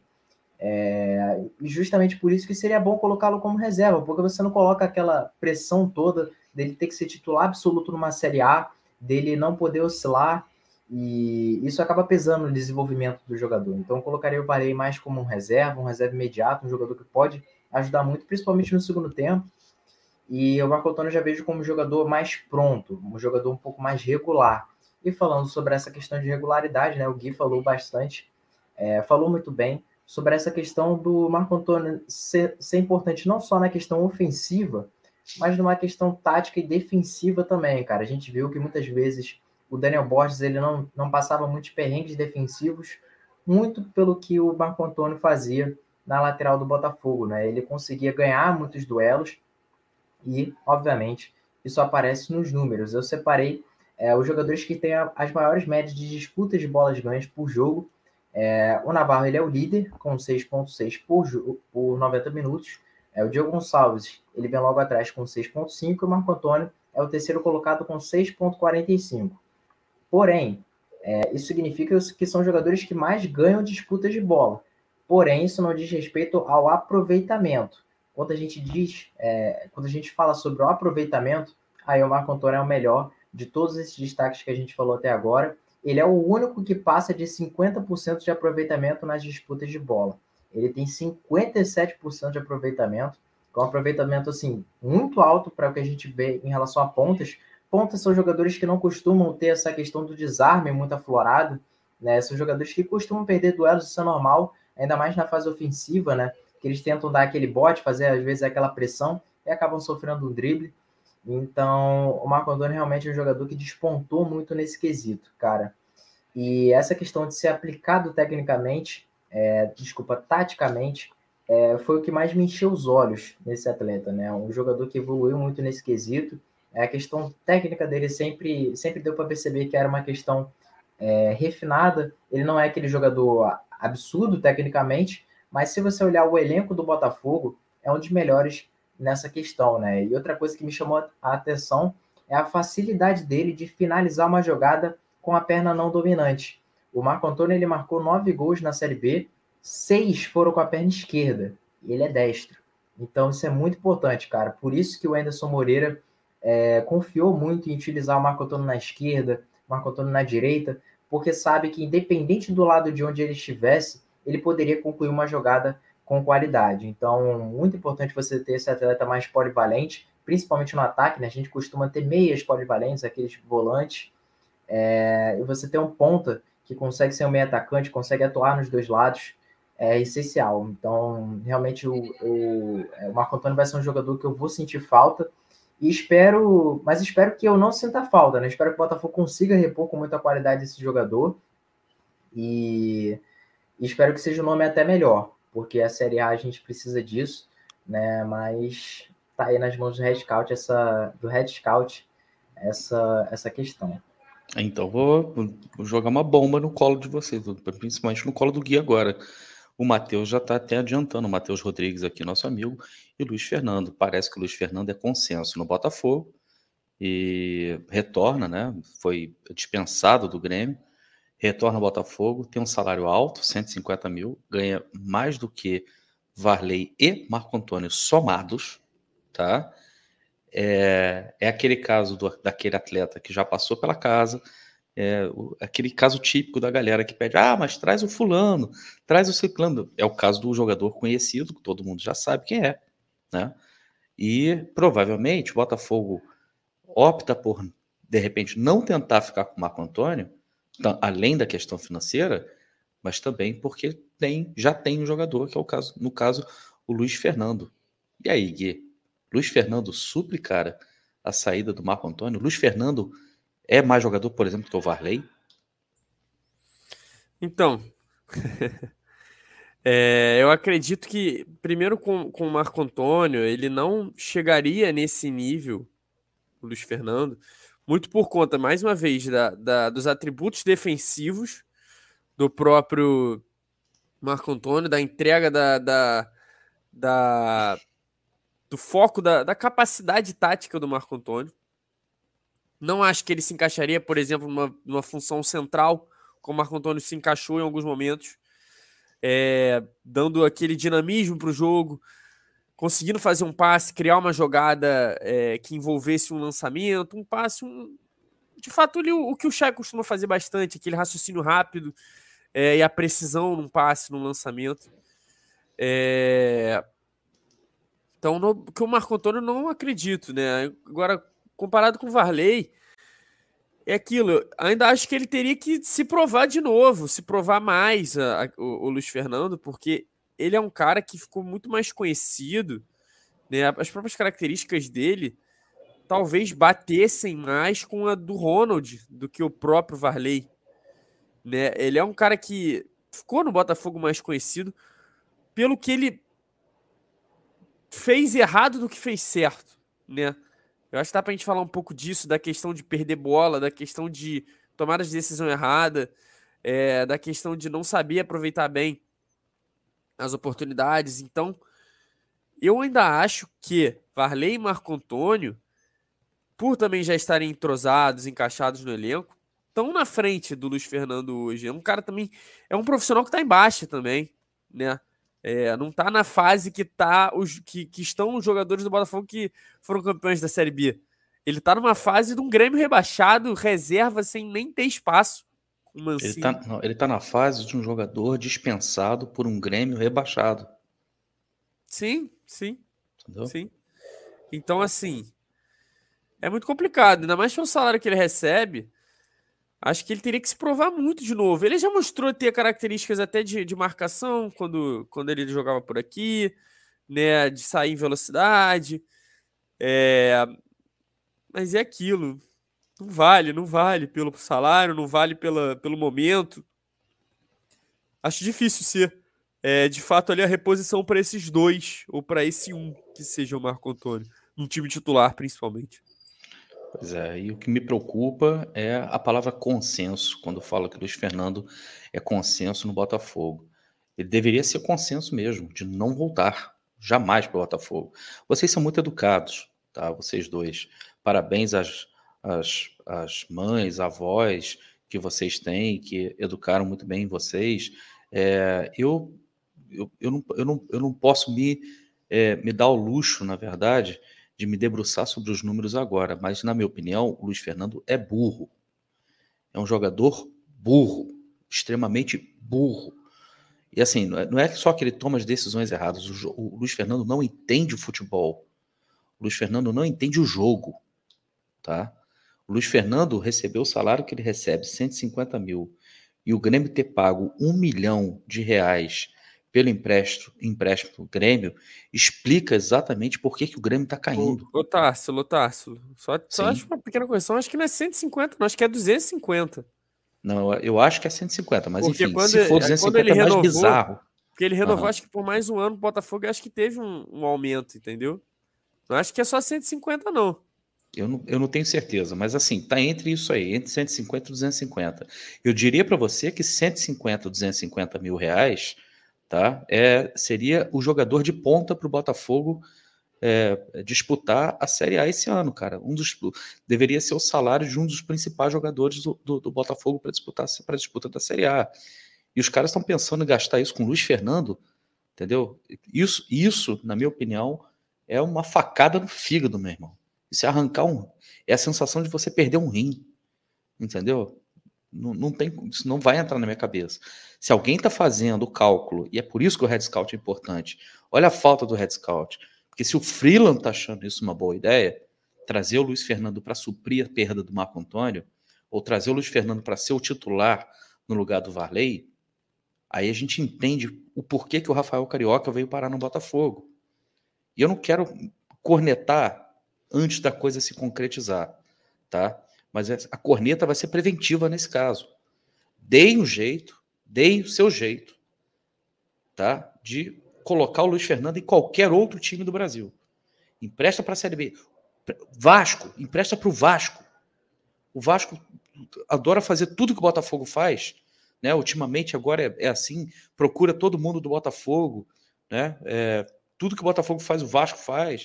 O Botafogo fazendo a SAF, o Vasco correu para fazer para fazer uma SAF tá fazendo tudo como Botafogo. Cara, leva o Luiz Fernando, cara. Leva o Luiz Fernando. Olha que lindo que seria o Luiz Fernando no Vasco.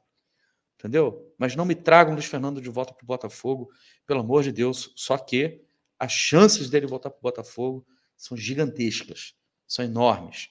Principalmente depois que eles falaram que parece que é consenso né, no Botafogo. Isso foi realmente é, uma coisa extremamente dolorosa.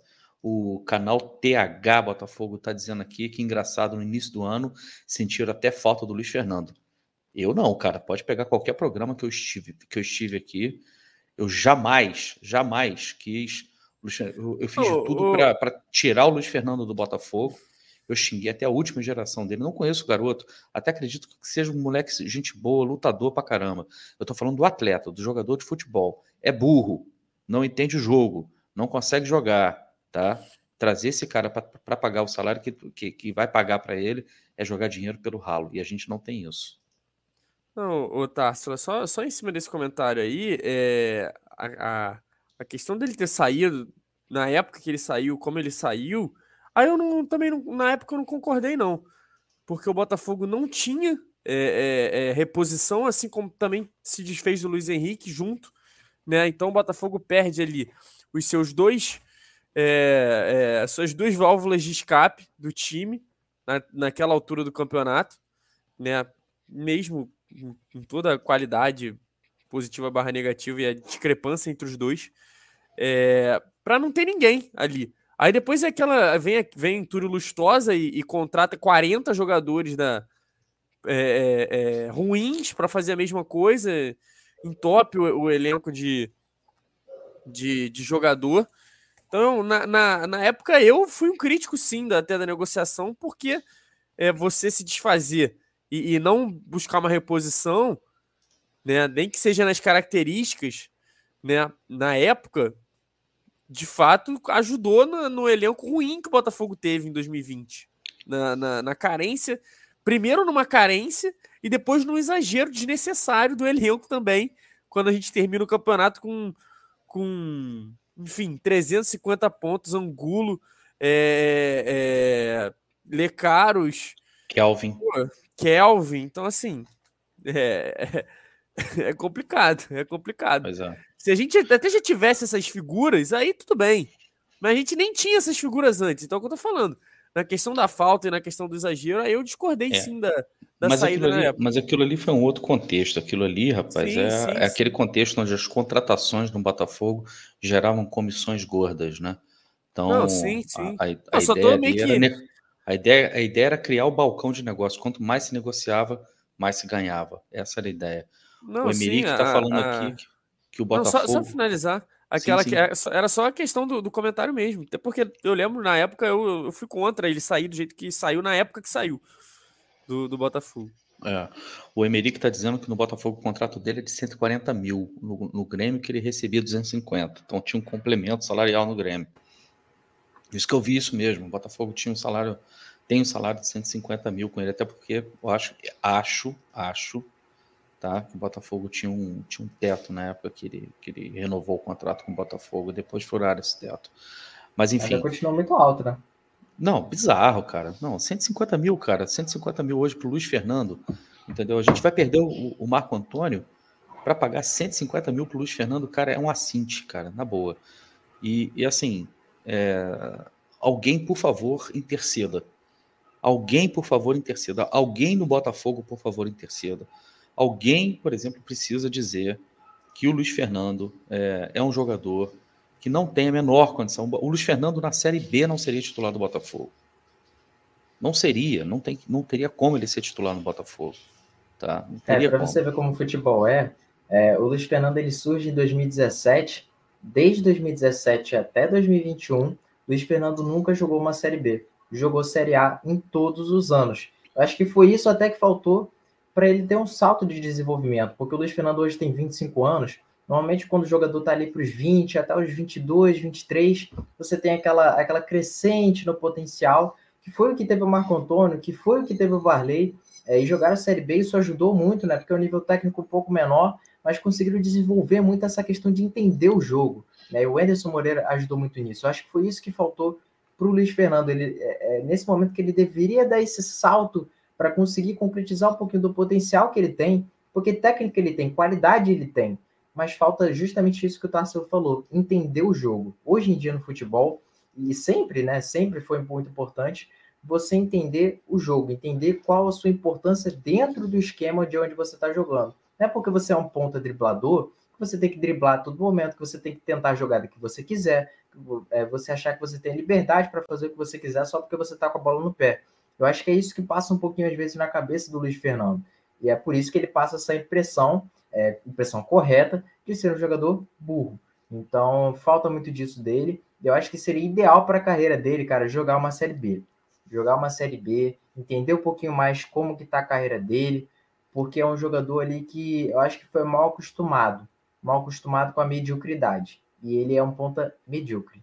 Ele não, ele não consegue se destacar em nenhum ponto e eu acho que na Série B seria o melhor lugar para ele. Talvez se o Botafogo conseguir um clube para ele na Série B, seria o ideal. O problema é esse: o salário dele, custo-benefício dele não é, não é nada bom.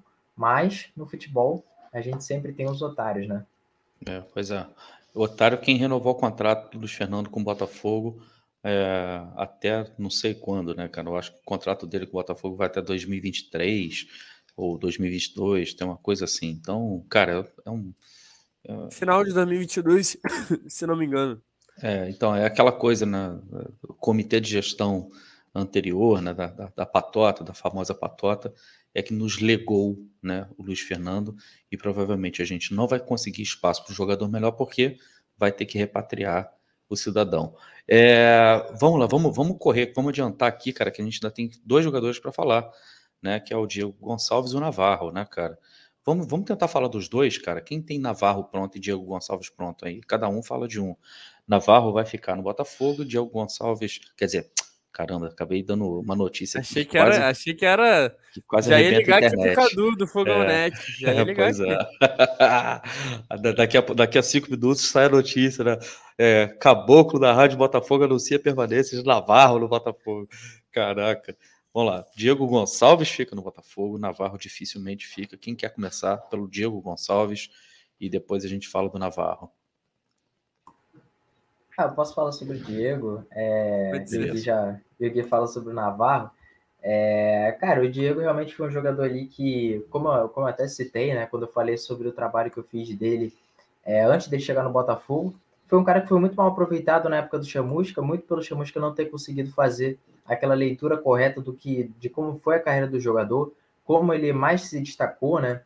E é até interessante porque eu vi muita gente trazendo esse debate à tona de talvez o, Diego Gonçalves poder substituir o Navarro em certos momentos, ser talvez um falso 9, porque ele tem essa característica de se movimentar bastante né, no ataque é, e pisar muito na área, além da questão da finalização. E essa questão da finalização é o que eu vou trazer de dados. Né? Eu fui olhar a média de finalizações no gol de cada um desses destaques que a gente trouxe até agora. Né? E na média por 90 minutos, o Diego Gonçalves é o cara que tem a maior média, inclusive maior do que, o, do que a do Navarro. Então o Navarro é um cara que demonstrou ser muito eficiente, né? Porque ele precisa de menos finalizações em relação ao Diego Gonçalves para marcar gols. E o Diego Gonçalves demonstra ser esse cara que arrisca muito, né? E é muito importante ter esse jogador que, que arrisca e arrisca com qualidade. A finalização do Diego Gonçalves é boa, até porque as finalizações rendem rebote. Né? Então, ter, ter jogadores também para aproveitar esses rebotes é importante. Mas o Diego Gonçalves, o rendimento dele foi muito bom na Série B. E é bom saber que ele conseguiu ter dois anos de regularidade, né? Porque mesmo com o Figueirense sendo rebaixado para a Série C em 2020, ele foi o principal destaque da equipe, é, marcou muitos gols, né? Foi muito importante. Foi um cara que chamou a responsabilidade, né? E é algo que até aparece no acesso total. O Freeland tendo aquela conversa com ele, falando sobre a questão dele chamar a responsabilidade. O João Gonçalves comenta disso. Então é importante ver que o jogador traz muito disso para ele. Óbvio que não pode chegar no excesso dele achar que é maior do que o Botafogo e tem que chamar essa responsabilidade toda hora. É, mas é legal ver como o jogador trata essa questão do destaque, né? Dele ser é, é um jogador de arriscar mais é, é, é bom ver que ele leva isso para dentro das quatro linhas. Então, o Diego Gonçalves foi muito efetivo nessa questão das finalizações. É, também foi importante na questão de marcar gols, né? É, ele só ficou atrás do Marco Antônio e do Naval na questão de gols marcados a cada 90 minutos. A média, a média dele é de 0,31, a do Marco Antônio é de 0,36, a do Navarro é de 0,45, nosso artilheiro. Obviamente ficaria em primeiro, mas foi um ponto realmente que se destacou bastante no Botafogo 2021. É um jogador é, rápido, é um jogador forte, ele é alto, né? É um atacante é, de, um, de um, uma boa compleição física e, é, e ele é destro, né, cara? Só que é acostumado a, a jogar pela esquerda, né? É, na sua opinião, e aí para você complementar, Matheus, Diego Gonçalves é aproveitável no Botafogo como titular, como reserva, como jogador de elenco, né, para rodar no elenco, ou começa, por exemplo, o ano como titular, vai, provavelmente vai começar como titular, ou precisa fazer upgrade nessa posição dele aí também. Precisa de um jogador melhor do que ele para fazer melhor aquilo que ele faz de melhor? Cara, acho que o Botafogo precisa procurar um jogador que dispute posição com ele. Não precisa necessariamente ser um jogador melhor, um jogador badalado, com, com mais nome, né? Mas um jogador que possa estar tá disputando posição com ele. Ele não pode achar que ele é absoluto. Né? Obviamente, a gente tem que levar isso para todas as posições do campo. Né? Nenhum jogador pode achar que é absoluto. Mas, principalmente na posição dele, acho que é importante muito, muito para essa questão da personalidade do jogador também. É... Mas eu vejo ele hoje como titular da, da, equipe. É um jogador que demonstrou ser regular, tudo bem que depois da lesão, né, depois que ele volta, ele costuma, ele, ele tem aquelas irregularidades dele, acaba é, irritando em alguns jogos pela tomada de decisão, mas eu acredito que ele pode se render na Série A e o físico dele é algo muito importante. Uma coisa que o Gui falava bastante em vários jogos do Botafogo era do porquê o Anderson Moreira mantinha o Diego Gonçalves, mesmo quando ele não estava jogando tão bem. Né? O Botafogo caminhava para a reta final de alguns jogos, o Botafogo estava empatando, é, e ele tirava um ponta que às vezes estava até jogando bem e mantinha o Diego Gonçalves. Por quê? Por conta do físico, por conta da presença na bola aérea, algo que o Botafogo costumava acionar bastante no final dos jogos, e algumas vezes o Botafogo até conseguiu fazer os gols dessa forma, na bola aérea. Então a presença do Diego Gonçalves se dá muito importante é, por conta disso. Né? O jogador que tem presença na bola aérea é, é bom na finalização também e tem essa questão física, né? O físico dele é muito bom. Eu queria que o pessoal do chat respondesse a essa pergunta aí também, ó. Diego Gonçalves, compor elenco ou titular? Gui, arremata aí, compor elenco ou titular? Aí, rapidinho, Gui, antes de você começar a responder. O fanfarrão do Léo Bessa tá aqui assistindo a live e falando, maneira a live com a participação do Oyama. Alô, Léo, grande abraço. Então, Tássio, eu acredito que o, o Diego Gonçalves passa muito pelo, pela questão do episódio também, né? O Diego Gonçalves precisa dar aquele passo. Ele precisa dar o próximo passo para a próxima temporada do Botafogo. Por quê? Porque ele pode ser um titular. Esse é o nome da nossa série, hein, cara? O próximo passo. Boa. É, tá o, desculpa aí. O, o, titular absoluto que ele poderia ser da, da ponta esquerda. Né? Se ele dá esse próximo passo, como é que ele vai dar esse próximo passo? Aperfeiçoando a qualidade que ele já tem, né? Como o próprio drible um contra um, né? Às vezes também na, na, na, questão da tomada mesmo de decisão, de quando passar a bola, quando vou driblar, quando é, é, acelera o jogo, quando eu retardo. Eu acho que ele tem muita dificuldade nisso. Às vezes ele trava muito o jogo. Ele tem que se ligar melhor nessa questão de se eu soltar a bola aqui rápido e correr, eu vou acelerar e vou ter uma chance ali na frente. Às vezes ele prefere segurar a bola, tentar um drible, aí ele não consegue e toca para trás. Então isso dá aquela, aquela coisa que acaba atrapalhando o jogo dele. Eu acho que ele tem que subir esse nível, subir esse nível em finalização, subir esse nível no aproveitamento nos dribles também. E pegando essa, esse gancho do Matheus, subir o nível na contribuição dele, pensando na estatura dele. Né? Ele era muito utilizado pelo Anderson na presença dele na área, como sendo mais um é, é, jogador a tomar cuidado do adversário, como mais um. Como é que eu posso dizer? Uma isca para o adversário, né? para de fato confundir a marcação. Porém, ele não teve, durante a temporada, um bom. Uma boa, não uma boa justificativa, mas um bom aproveitamento dessa questão dele ser um cara de uma boa resistência, forte, alto, né? É, e contribui com gols de cabeça, com um pivô na área, com aquela proteção, né? Que o próprio Navarro costuma fazer. Então acho que ele tinha que também trabalhar isso, trabalhar essa, esse jogo aéreo dele. E ele não, ele apesar de ter características que ajudam no jogo aéreo, dele ser essa distração para a defesa, dele ser esse perigo, ao mesmo tempo ele não leva perigo. Né? Ele leva perigo por estar ali, pela, pelo, pela estatura, mas não pelo que ele pode fazer com a defesa adversária. Eu acho que ele tem que dar essa subida de nível. Ele tem que dar esse passo a mais e ele pode ser fundamental até na campanha do Botafogo na, na Série A do ano que vem. E aí, cara, tem as, as famosas especulações, né, cara? A especulação da vez. Durante a semana passada, houve primeira especulação com relação ao Aleph Manga, que ele se desligou né, do, do, do Goiás, e o Aleph Manga joga exatamente na mesma posição que o Diego Gonçalves. E hoje, né, cara, saiu também é, a notícia né, de que. Vou até compartilhar, vou colocar aqui na tela para vocês, que o Botafogo monitora a situação de Luiz Henrique. Quem falou isso foi o Mansell, lá do blog do Mansell, lá do Fogão Net, né, que o Botafogo é, monitora né, é, o Luiz Henrique, porque ele não está nos planos né, do, do, do Olympique Marseille.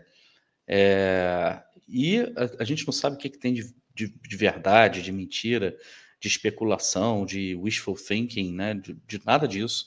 nessa, nessa questão. Mas Luiz Henrique também é um outro jogador né, que atuaria, teoricamente, na mesma posição. A questão é, com parcos recursos, como é o caso do Botafogo, e já investindo mal, né, se repatriar o Luiz Fernando, é, quais seriam as chances, na, na opinião de vocês, é, de, de, de, contar ou com Aleph Manga, aí eu quero saber se vale a pena, se não vale, e é, de, de, de, repatriar o Luiz Henrique, que deve ter o seu salário astronômico, ganhando justamente em euros, né? Que é, é importante a gente falar para a galera, para a gente não iludir ninguém aqui, porque não é a nossa, não é nosso objetivo. O que você acha, Matheus? Começar contigo. É, cara, a questão do Luiz Henrique, eu, eu tô bem cético em relação a isso.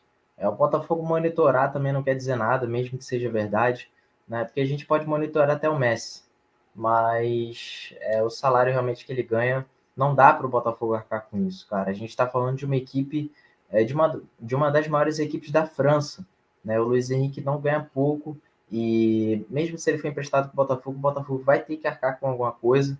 E normalmente, quando essas equipes da França vão emprestar alguém, tem uma compensação financeira é, na questão de, de, emprestar o jogador, né? Por mais que ele não, não esteja sendo muito utilizado, normalmente tem um pagamento de uma pequena taxa ali para que o jogador seja emprestado. E, ao meu ver, o Olympique de Marseille não vai querer emprestar esse jogador para o futebol brasileiro no, novamente. É, eu acho que eles vão buscar mais alguma equipe menor da França, é, para que ele continue se desenvolvendo por onde eles estão mesmo. Então, é, eu acho que a chance realmente é pouquíssima do Luiz Henrique vir. É claro que eu amaria que ele viesse, mas com nenhuma loucura financeira, né? Porque se for para ele vir para ganhar um salário astronômico, é, também acho que não vale a pena, né? Porque mesmo que ele seja um jogador maravilhoso, que a gente sabe que ele é, ele ainda é novo, então ele pode oscilar e ele pode acabar não entregando o que a gente espera. Ele pode acabar vindo com aquela expectativa absurda e pode acabar não rendendo o que a gente espera dele. E, e aí vai ser um dinheiro enorme jogado fora. Então, eu realmente estou muito desacreditado em relação a, a, essa questão do Luiz Henrique, mas se o Botafogo está monitorando, né? Vamos ver no que, que é. isso vai dar, caso seja verdade, né? E na, e na questão do Aleph Manga, é um jogador já até que eu falei na página, é, pela questão do temperamento dele, eu não gosto muito, né? É um jogador que eu acho que é, acaba desrespeitando um pouquinho as questões táticas que ele tem com o jogo, com o esquema. E ter essa questão com o Anderson Moreira, eu acho que se complica mais ainda. A gente teve aquela, é, ele teve aquela discussão com o Marcelo Cabo, é, que acabou fechando o tempo, né? Se fosse com o Chamusco, tipo... até entendia e apoiaria.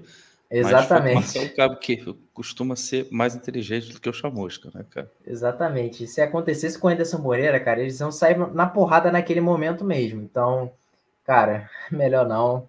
É, hum. Tem outros Aleph Manga que a gente pode encontrar aí no mercado, até por um valor menor, né? Porque o Aleph Manga se valorizou passando pelo Goiás, então com certeza ele não viria recebendo o que ele, o que ele receberia se a gente tivesse pego ele lá no Carioca. É, então acho que não vale muito a pena, não. E aí, Gui, arremata rápido essa aí para a gente falar, falar do Navarro. Bom, é, sobre o Diego Gonçalves, acho que o Matheus conseguiu trazer muito bem, eu também complementei. Sobre a questão do, do próprio Luiz Henrique, eu até dei uma pesquisada aqui rápida. Ele hoje está recebendo lá em torno de 450 mil reais por mês, né? Fazendo uma conversão, né? Aparentemente cerca de 18 mil euros semanais, né? Então, talvez fosse bem difícil, né? Duvido bastante que o que seria uma, uma, metade, uma metade, enfim. A gente sabe que tem outros problemas também. A própria questão do clube de, de querer emprestar para clubes europeus e tudo mais, né, do Olympique de Marseille. E qual era o outro assunto que eu me perdi agora? Aleph ah, o Aleph Manga. Então, Aleph Manga já falei que eu sou suspeito para falar. Sou suspeito. O cara no meu, no meu futebol manager é craque. Fez 40 gols e 8 assistências em 48 jogos.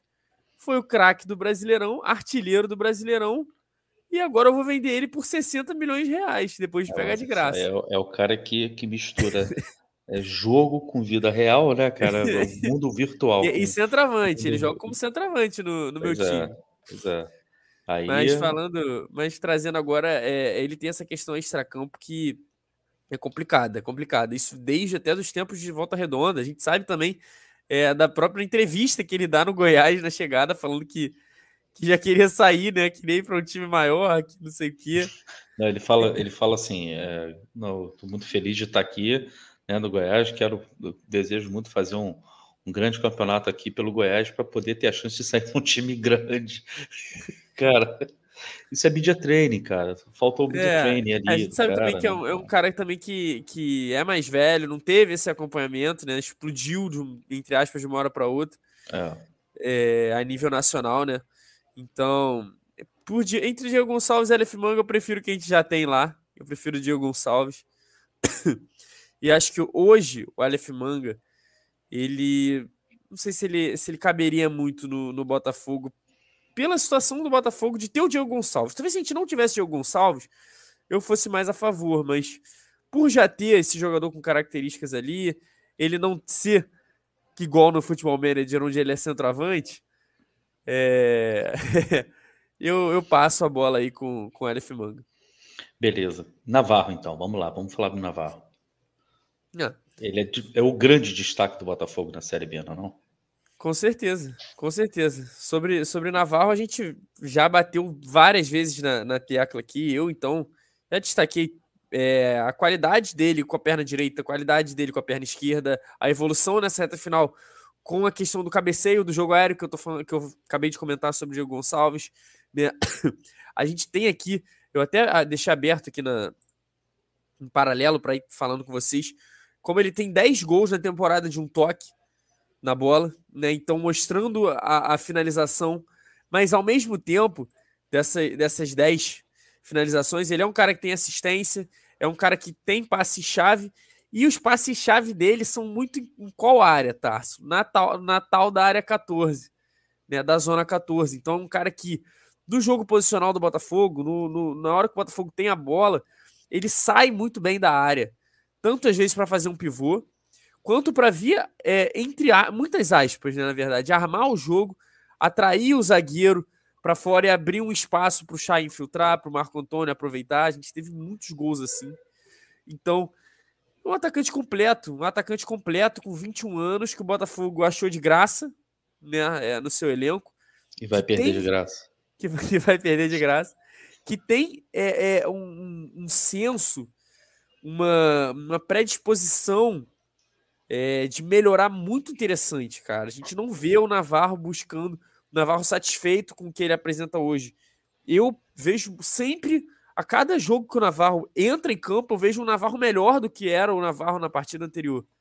E eu acho isso fundamental para um cara de 21 anos, para um cara que quer ter talvez aí um, um espaço nacional, para o cara que, que quer também, óbvio, resolver a sua vida financeira, quer dar conforto para a família, a gente sabe que é, que é de uma origem humilde também e tudo mais. É um cara que é completo hoje aos seus 21 anos.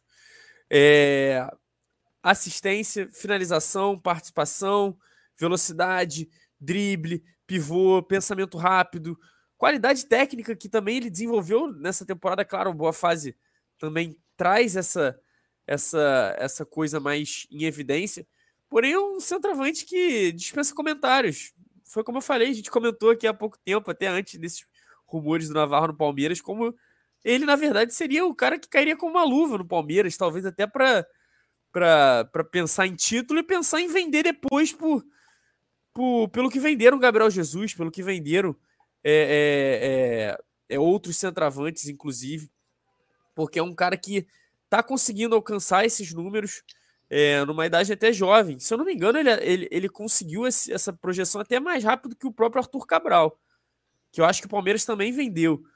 Né? É, ou, ou, ele foi pro, ou ele foi vendido do Ceará, agora eu tô confuso. Acho que ele foi vendido pelo Palmeiras mesmo, pro, pro, pro time lá da, da Suíça. Então, cara, é, é, é fundamental. Já falei, eu faria loucuras para manter o, o, o Navarro mas eu não entendo nada de finanças e, e eu sou torcedor, como o próprio Depp fala. O Botafogo não precisa de torcedor, o Botafogo precisa de profissional que trabalhe sério, pensando em orçamento. Mas é um cara que vale muito esforço, vale muito uma renovação, vale muito um aumento de salário. E, e, e vale muito ter para uma próxima temporada. Foi como eu falei, nem que seja até julho, né? nem que seja por seis meses.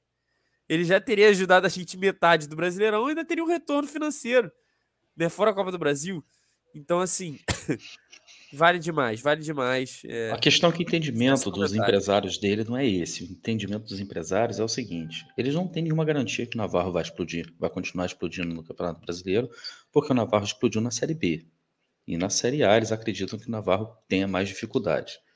A segunda questão é que os caras querem dinheiro agora. Os caras são dinheiristas, os caras são imediatistas. E como ele não tem, como eles não têm a garantia de que o Navarro vá conseguir manter o nível, porque no futebol o cara oscila muito, principalmente centroavante, que vive de gol. Entendeu? É, se o cara começar a oscilar, ele perde valor de mercado. A terceira é: o Botafogo, tá? O Botafogo hoje está sob uma nova administração. A gente finalmente vai voltar a falar de profissionalismo, a gente finalmente está voltando a falar sobre equacionamento de dívida, a gente quer falar sobre SAF, a gente quer falar sobre saúde financeira, a gente quer falar de um clube organizado, a gente quer falar de um clube profissional. Eu entendo toda a paixão que a torcida tem pelo Navarro. Eu entendo, eu também acho o Navarro um jogador foda, indispensável, mas a questão é a seguinte: o Botafogo não tem dinheiro para cobrir nenhuma proposta que o, que o Navarro venha receber. Não tem, não tem. Não adianta querer. É, é, como é que fala? É, adiantar cota. Não existe mais isso, adiantar cota. Tá? Adiantar cota seria repetir as velhas práticas da época do CEP, do Montenegro, do Mufarrege, entendeu? É, é endividar o clube, é você criar, gerar dívidas que depois explicam por que, que o Botafogo deve um bilhão de reais. Então não é uma questão simplesmente né, de você é, dar, dar seus pulos, dar seus jeitos. Se o Montenegro, por exemplo, acenar que compra o Navarro, que, que, sei lá, banca a luva do Navarro, eu não aceito, eu não vou aceitar. Eu não quero mais. Eu não quero mais esse tipo de prática no Botafogo. Infelizmente, o erro com o Navarro aconteceu ali atrás, na hora que colocaram um garoto, né, para quebrar o galho, para substituir, e não sentaram com ele antes para renovar o contrato, quando tinha que ser renovado. Depois que você vai sentar com ele, tá? Sentar com ele para conversar sobre renovação, depois que o cara já explodiu, amigo, já era. Já era. Esse sapo a gente vai ter que engolir. Vai ser horrível. Vai ser péssimo, tá? Ver o Navarro saindo do Botafogo de graça, chegando numa, num clube pequeno, talvez europeu, tá? Arrebentando. Assim, depois sendo negociado por uma fortuna, o Botafogo ainda recebendo alguns cascalhos aí pelo, pelo mecanismo de solidariedade da FIFA. E é isso. que a gente vai ganhar do Navarro vai ser isso. Agora, confessa para mim, vocês dois aqui, se vocês viram o capítulo de ontem de acesso total, quando termina com o Freeland perguntando para o Navarro se ele quer renovar, se ele não quer, e a série termina ali. Pode dizer, eu quero saber quem de vocês aí que está no chat, tá? Quem de vocês que está no chat não está aí com o estômago se revirando para ver o próximo episódio para o Botafogo anunciar o Navarro ficou no, pra, durante o próximo episódio para a galera sair comemorando como se fosse final de campeonato. Eu não ia aguentar não, tá? Eu não ia, não ia aguentar tá no coração não. Cara, se isso não, acontecer. Imagina, cara, seu, cara. seu um segredo é. de, de Estado. Só, não, não, não é impossível. É, não é. me ilude, não, Tati. Uma caixa preta. Não, não quero iludir ninguém. Eu sei, não que, ilude, eu, sei que, eu sei que isso não existe. Eu sei que isso não existe. Mas eu tenho certeza que na cabeça de muita gente está acontecendo isso, cara, entendeu? E outra coisa, o Botafogo tem que montar um time para a Série A, ok? Se você pega toda a cota de televisão, antecipa e gasta num jogador só, vai fazer o quê? Você vai continuar com o time atual e, inclusive, nem conseguindo renovar com os jogadores? Botafogo... Gente, presta atenção no seguinte. Primeiro que o Botafogo não vai antecipar cota, graças a Deus. Tá? Graças ao Jorge Braga, aliás. Graças a Deus não, graças ao Jorge Braga. Segundo, essa grana que o, esses recursos que o que o do Césio está dizendo que está prestes a anunciar, tá? Primeiro que ele não deveria ter falado isso. Segundo, já que falou, tá? Seja lá qual valor que seja, esse valor vai ser utilizado, na verdade, para montar o time para a Série A. Tá? Para montar o elenco para a Série A. E ó, muito, muito na conta do chá. Vocês podem ter certeza, muito na conta do chá. Tá? A gente acha que Botafogo, sei lá, se gastar 10 milhões de jogador é, seria o sonho, é o que o Atlético faz toda hora. Toda semana o Atlético Mineiro anuncia o jogador por 10 milhões de reais. Esquece isso, galera. Esquece isso. Não tem mais antecipação de cota de televisão do Botafogo, graças ao Jorge Braga, e que continue assim, porque é assim que é certo. É assim que é profissional. É o planejamento? Foi assim que foi combinado de fazer? Então segue. Até porque tem outras questões, como 20% das receitas do Botafogo estão comprometidas para pagar dívidas. Tudo isso faz parte da renegociação de dívidas que o Botafogo está fazendo com a Justiça para poder se viabilizar para poder criar uma SAF sólida, austera, tá? atrativa, para que investidores venham tá? e é, queiram, na verdade, investir e comprar a SAF. Chega de amadorismo do Botafogo, por favor. Vamos perder o Navarro? Vão, mas que seja o último. Que seja a última vez. Tá? É... E, Otávio, só para então, para encerrar, que seja uhum. o último mesmo. Por quê? Porque o Matheus Nascimento né? Já em 2023. Metade de janeiro já tem que, já tem que estar tá com um contrato novo. Né? É, na verdade, é, é, no meio de 2024 que o contrato dele acaba, né? Mas ali a partir. É 2023. antes de dezembro. É 2023 que acaba o contrato dele? De acordo com o Transfermarkt, sim. Então, acaba. Então, acaba 2023. Se a gente não entrar né, num campeonato brasileiro em abril, com, com o contrato do Matheus renovado. Pois é. É isso aí. É isso que a dona Mima tá falando aí. E se o Botafogo tivesse essa grana toda para investir em um jogador, deveria pegar essa grana toda e investir no território alvinegro, no seu centro de desenvolvimento e saúde. Aquele ali é o nosso camisa 10 né? formar, fazer o, melhor CT possível para o Botafogo, para a gente é, revelar Navarros e mais Navarros, tá? A gente ainda não alcançou, a gente alcançou agora 10% né, do, do, do valor total do território alvinegro, tá? E a Nath está falando lá no nosso grupo do WhatsApp que eu acho uma coisa muito pertinente.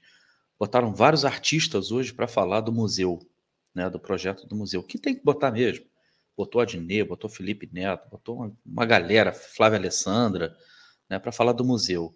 Pô, por que, que não coloca essa galera para falar do território alvinegro, cara? Entendeu? O território alvinegro está restrito ao Twitter, à bolha do Twitter. Se você não começar a falar com todos os alvinegros espalhados pelo Brasil inteiro, cara, vai demorar muito, mas muito, muito mesmo para sair, tá? Muito, tá? É a Nath que está comentando isso lá no nosso grupo. É crédito todo para para a Nath, tá vendo? Ela tá sem voz, mas ela tem os dedinhos dela que, que falam alto também, né? É isso. Tem que ser assim, cara. Essa coisa do território alvinegro tá muito mal trabalhada, na minha opinião. Aí vai sim a minha, a minha corneta, vai sim a minha crítica, porque a mobilização para o território alvinegro tinha que estar muito maior, muito, mas muito maior, dada a importância do projeto. É um projeto muito, mas muito mais importante do que o museu muito mais para o futuro do Botafogo.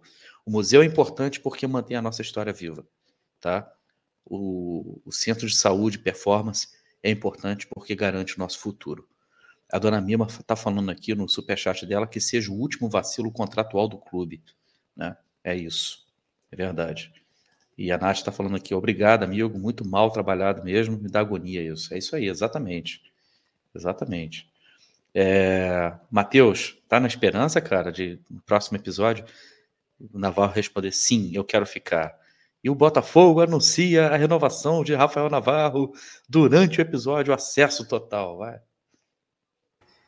Cara, é um sonho, né? É um sonho, mas a gente estava até brincando né, em outras lives que entre eu e o Gui, o Gui é o cara otimista, eu sou o cara pessimista em relação a essa situação. Realmente não acredito que o Navarro vai ficar.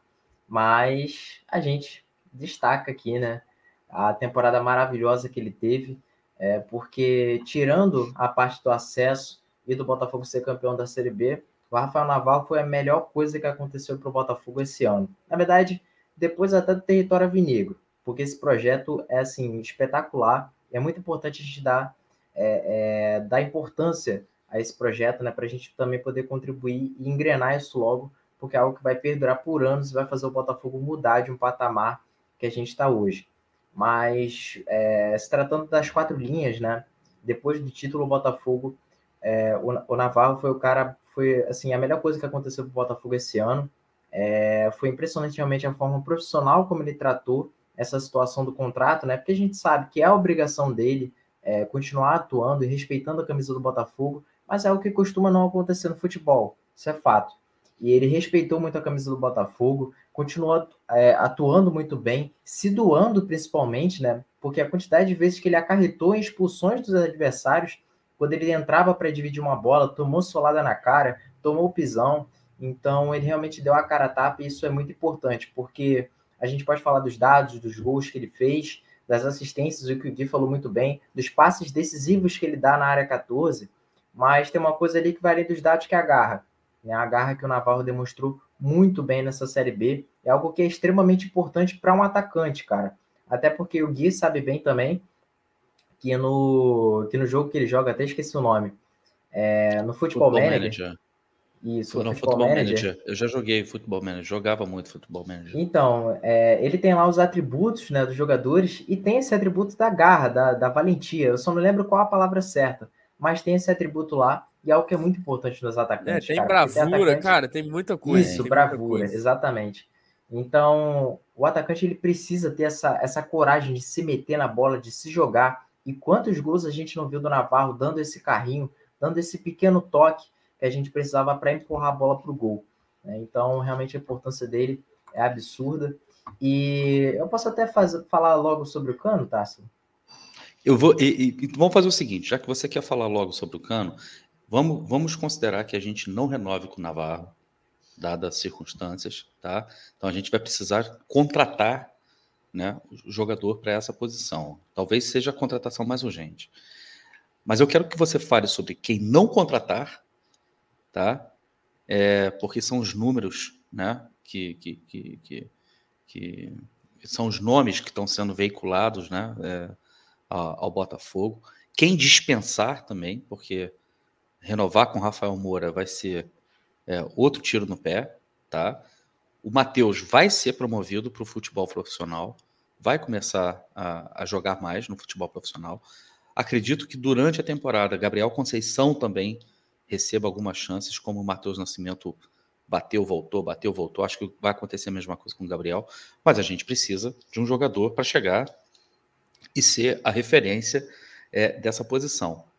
Com características parecidas com o Navarro, para não mexer muito no sistema de jogo, tá? É... E aí a questão é: aonde achar esse cara? Primeiro, você pode começar falando por quem não trazer e por quê. E também depois, é, onde achar esse cara, como achar esse cara. Pois é, cara. Então, sobre essa questão de, de quem não trazer, né? É, eu vi muitas opiniões em relação ao cano, do porquê é, quererem o cano aqui, né? E também entendi é, é, vi muitas opiniões contrárias à vinda do Cano e muitas opiniões a favor, então ficou algo bastante dividido. É, mas eu, eu discordo muito de, de achar interessante a vinda do Cano, muito pelo custo-benefício do jogador. É um jogador que já está numa idade mais avançada e quer receber um salário assim, que eu acho que não seja compatível com o seu futebol e com o que ele demonstrou na Série B nessa temporada né? Porque ele ficou muito marcado por ser esse artilheiro estrangeiro do, do Vasco no século, mas na Série B ele demonstrou que, que, que, que até em certos momentos prejudicou o Vasco, né? Em momentos decisivos, porque óbvio que não dá para a gente colocar o insucesso do Vasco na conta do Cano, isso é, uma, é de uma tremenda injustiça, mas é fato que ele desperdiçou pênaltis, desperdiçou chances, muitas, muitas coisas que diziam né, em relação ao Cano é que ele era aquele jogador que precisava de um toque para marcar gol, não desperdiçava chances. Ele demonstrou o contrário disso na Série B, desperdiçou muitas chances, pênaltis, né? E eu até estava tava vendo para fazer uma comparação dele com o Navarro, para demonstrar como o Navarro é muito participativo no Botafogo e que o Cano acaba não conseguindo ser e não conseguiria ser tanto no Botafogo, né? Porque ele é um centroavante que até tem certa mobilidade, não tem mobilidade como a do Navarro, mas ele não é aquele cara que vai duelar o tempo todo, não é aquele cara também que tem, um, tem uma qualidade no desarme, coisa que o Navarro tem muito. Quantas vezes a gente vê o Navarro desarmando no campo de ataque é, do Botafogo? Então, trazer um atacante só porque ele só porque ele é marcador de gols, eu acho que não é o suficiente para o Botafogo. Eu vi gente falando de Ricardo Bueno, que é um cara que costuma marcar seus 10 golzinhos por temporada, mas é aquilo. É um jogador muito experiente, um pouco mais pesado, e não é nada compatível com o esquema de jogo que o Botafogo tem hoje. Então, para o Botafogo, não basta ter um goleador. Tem que ser um jogador que se adequa no sistema de jogo que a gente tem. E um cara, e um cara que eu acho que não é compatível é o Germancano. Né? E eu tô até, tô até tentando atualizar aqui a página, porque minha internet tá uma bosta. Porque era o site onde eu estava fazendo a comparação com o Navarro. Mas enquanto isso não acontece, eu vou falar sobre o cara que eu, que eu mapeei no mercado. Mapeei, né? Porque me apresentaram um jogador, eu fui olhar os dados dele, analisei também os vídeos dele, os jogos, que é justamente que, o cara que foi falado lá no início da live, que é o Erisson, né? O centroavante do Brasil de Pelotas. É um jogador muito novo, é, ele tem só 22 anos, ele tem a, a, ali a faixa de idade parecida com a do Navarro e se destacou bastante. Né? Ele fez, se eu não me engano, 19 jogos pelo Brasil de Pelotas na competição e fez oito gols, cara. Então é realmente um é, é um, é um número importante para um, um jogador que está no clube onde ele está. Sabe, o Brasil Pelotas foi uma equipe extremamente fraca nas questões ofensivas do campeonato, cria pouquíssimas chances de gol por jogo. E o Erisson, com 19 jogos, ter feito oito gols, é, é assim, bem, bem significativo, ainda mais para a idade ele que ele não tem. tirou leite de pedra, ele tirou uma vaca da pedra, né, cara? Exatamente, cara. E, e assim, e, e, o mais impressionante é que a gente tem no SofaScore, né, que é uma base de dados gratuita, e eles disponibilizam lá a quantidade de grandes chances que os jogadores perdem, né, as grandes chances de gol. O Navarro, no campeonato, o Botafogo foi uma equipe muito criativa. O Navarro ele acabou perdendo 13 grandes chances de gol no campeonato. É, o Erisson ele fez oito gols e não perdeu nenhuma grande chance de gol. Não tem nenhuma registrada no campeonato. Então, é um atleta que não costuma perder essas chances e ele tem muitas características similares à do Navarro. Ele tem uma mobilidade muito boa, é um cara que está sempre duelando, né? É, é, o, é aquele, como, como a gente poderia chamar de gladiador né? no uhum. ataque, gosta muito do duelo, do combate, do físico, e ele se aproxima bastante do que a gente vê no Navarro hoje. É claro que não dá para a gente trazer esse jogador para ser o substituto principal do, do Rafael Navarro, mas dá para a gente trazer para um carioca é, e testar esse jogador, ver como ele funciona. É um jogador que não viria por um custo muito alto, ele está vendo do Brasil de Pelotas. É, que acabou de cair para a tá Série demorando. C. Exatamente. E não a gente também tem que perceber que é um jogador que a gente deveria ter mapeado um pouquinho antes, porque por ele ter se destacado no Brasil de Pelotas, ele já acaba recebendo um pouquinho mais de sondagens, então se dificulta um pouco, mas com certeza não seria uma aposta de custo alto. Né? Um jogador ali que eu acho que está é, é, muito no alcance do Botafogo. E é esse tipo de, esse tipo de jogador que o Botafogo tem que mapear. É, no estilo do Navarro, que conseguiu um certo destaque no seu campeonato, e isso pela América do Sul toda a gente consegue achar. Né? Eu também tinha achado um atacante no, no Campeonato Argentino é, chamado Jonathan Torres, ele joga hoje no Sarmiento, da Argentina. Também é um jogador nesse estilo, marca gols, não perde muitas oportunidades e é muito brigador, cara. Um jogador que gosta muito de desarmar no ataque, é, contribui muito na, é, quando a equipe tenta fazer aquela pressão alta. Então é justamente esse tipo de jogador que a gente tem que procurar. Então, o Erisson aí e Jonathan Torres serão dois jogadores ali que eu é, com certeza manteria no meu radar. Deixa eu ler esse superchat aqui do Leandro Souza, que ele está falando: boa noite, sou torcedor do Palmeiras. Existe uma possibilidade né, é, do Palmeiras contratar o, o Elkson, ex-Botafogo. Eu gostaria de saber a opinião de vocês sobre esse jogador. Cara, o Elkson é um jogador que ele se deu muito bem no Botafogo, um jogador muito querido pela torcida do Botafogo. É um jogador que a torcida do Botafogo, todo, todo, todo período, toda janela né, de, de, de, de transferência. A torcida do Botafogo pede a volta dele. É um jogador caro pra caramba, como eu falei, que o salário dele hoje beira os 2 milhões de dólares, não, 2 milhões, não, 2 milhões de reais, né, mensal, né? E, Leandro, você como palmeirense, é, você deve saber que a política de contratação do Palmeiras mudou bastante, tá, cara? O Palmeiras é, tomou, digamos assim, um caminho inverso do Galo, passou a investir em jogadores mais jovens, mais baratos, com muito mais disposição né, física tal, e começou a investir muito mais em jogadores da base. A gente falou sobre, sobre o Palmeiras aqui na semana passada, dá uma conferida no programa de semana passada também. Não acho que seja, seja uma contratação com cara do Palmeiras atual, tá? É, com perfil de, de atletas que o Palmeiras tem buscado no mercado. Mas se contratar, é, eu acho que o Elkson é, é, um excelente jogador. Isso é minha opinião, tá bom? É, o Paulo aqui está pedindo para eu perguntar para o Gui se ele já ouviu falar no Andrés Recalde, camisa 10, 23 anos do Independente Medellín. Algum de vocês dois aí já ouviu falar? Cara, eu, eu, eu vi os comentários mais de uma vez e não achei esse jogador. Tipo, não existe. Nenhum Recalde no Medellín, nem Andrés, nem nenhum outro é, nome. Pode ser que o nome Andrés Recalde não existe em nenhum lugar. É. E aí, quer ver uma coisa? É, tá, olha o que o Matheus estava falando sobre o Erisson. O Isidro, nosso querido amigo Isidro, está trazendo informação que o Atlético já está de olho no Erisson, o Atlético Paranaense. Ou seja, o Botafogo tem que ir atrás desses caras antes desses caras explodirem. Lá na metade do campeonato brasileiro, o Botafogo já tinha que estar tá de repente, negociação aberta com o Erisson. Não é esperar acabar o campeonato e o cara produzir todos esses números que produziu, que o Matheus brilhantemente colocou aqui na tela para vocês, colocou aqui para vocês. E aí, cara, entendeu? A gente fica totalmente fora de mercado. O Botafogo fica deslocado. O Botafogo não disputa jogador com o Atlético Paranaense, mas não vai disputar nem nos próximos cinco anos, tá? Esse é o grande problema. Eu também gosto do Erisson, acho um excelente atacante, tá? É, e mesmo que tivesse que pagar luvas, como a Valesca está dizendo aqui, a Valesca está. É, ela está. Como é que fala? É, eu entendo toda a agonia dela. É, com relação à manutenção do, do, Navarro, que vale a pena antecipar cota, pagar, que é um investimento e tal. Não é mais o modus operandi do Botafogo, Valesca. Não é assim mais que funciona no Botafogo. Eu entendo a sua agonia, também eu compartilho da sua agonia, mas não é mais assim que funciona no Botafogo. E outra, para você trazer um jogador, como o Isidro está dizendo aqui, que o Erisson é do, do 15 de Piracicaba, né? É, é possível você trazer jogadores sem luva, como o Botafogo trouxe o Oyama você traz sem luva, mas você não tem opção de compra né, no, final, no, no final do dia.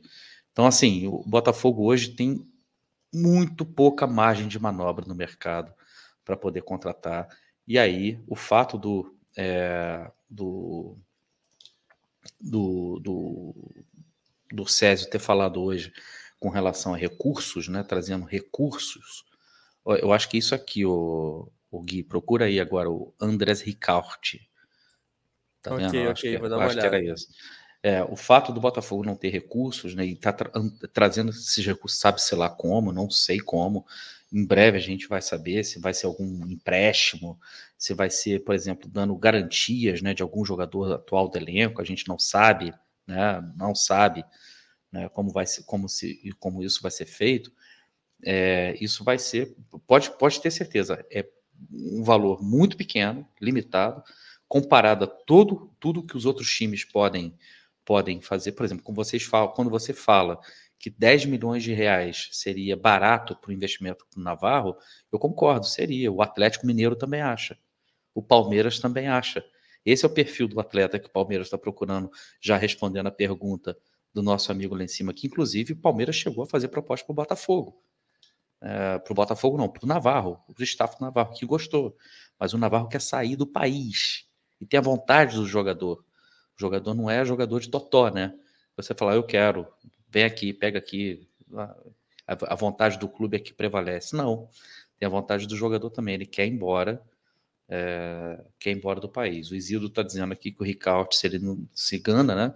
Estava na MLS e, e, é um jogador bem caro. Mas, ó, o Valesca, Vai que tem uma reviravolta e a gente fica sabendo no acesso total dessa sexta-feira que o o, o Navarro renovou o contrato com o Botafogo e só vai ser anunciado durante né, o episódio de sexta-feira. Eu tenho certeza que muita gente morre do coração, você pode ter certeza disso.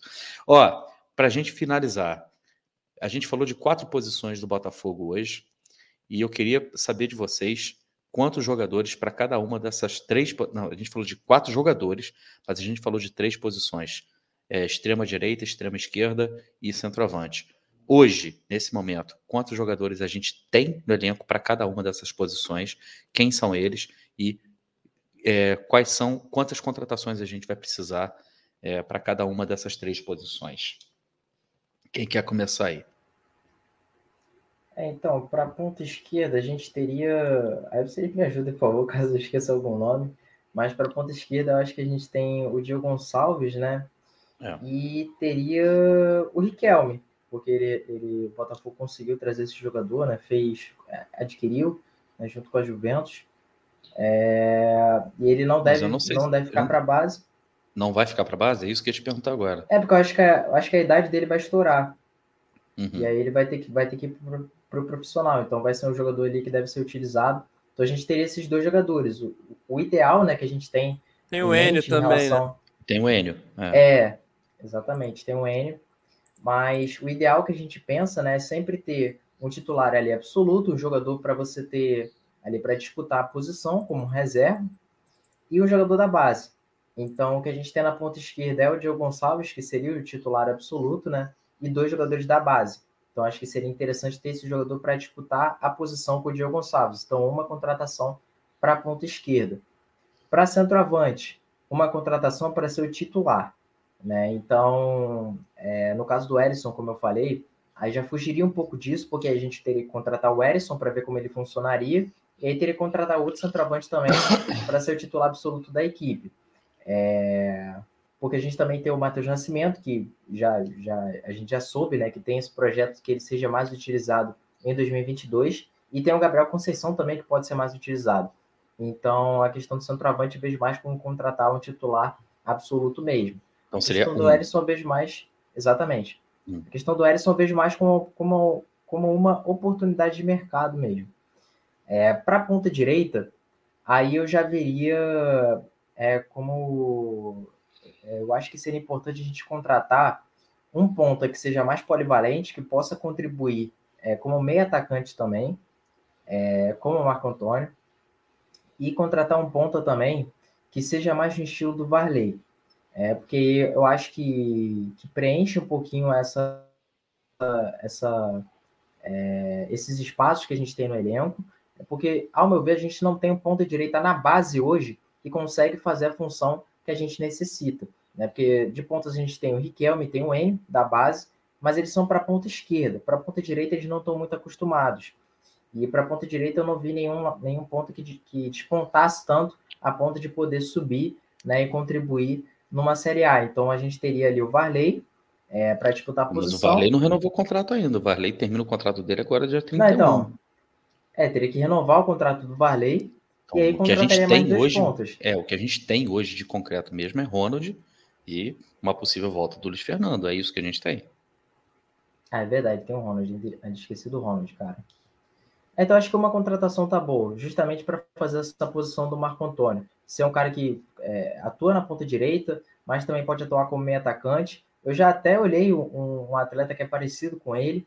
É, ele não é tão bom nessa questão do desarme. Ele não consegue tão bom nessa questão da recomposição, mas na fase ofensiva ele é, ele é muito similar ao que o Marco Antônio faz, que é o Federico Cartabia, é um cara que atuou no, no, nos Emirados Árabes, é, foi lançado pelo Deportivo La Coruña, jogou muito tempo na Europa, né, na, na La Liga, e eu acho que é um atleta muito interessante que está sem contrato agora. Então é uma oportunidade de mercado que a gente tem aí, não precisaria pagar taxa de transferência, só o salário do jogador. É... E a gente sabe que na Série A realmente tem que gastar um pouco mais em relação a certos jogadores. Esse Federico, ele é um jogador que é, tem uma qualidade técnica acima do que eu vejo nos, nos atletas que o Botafogo tem hoje. Né? É um jogador também que é muito mais testado, muito mais rodado na Europa. É, eu acho que seria uma boa contratação. Mas é isso, eu acho que seria o ideal uma contratação para a ponta esquerda, uma para a ponta direita e uma para centroavante. Acho que isso está bom. Concorda com isso aí, Gui? É por aí mesmo? Você teria nomes também que você, assim, é, assim, de maneira fácil, que já esteja na ponta da língua, você cons conseguiria pensar, cara? É, você concorda? É, é um para a direita, um para a esquerda e um centroavante? Não, antes de começar, eu queria falar Konnichiwa, né? Federico. Federico? Que Federico? Do que o Valentim falou do Barrandegui. Quê? Eu boiei agora, boiei. A, a coletiva do, do Valentim, quando falam pra ele ah, falar é, cara. Federico? Caralho, é a verdade.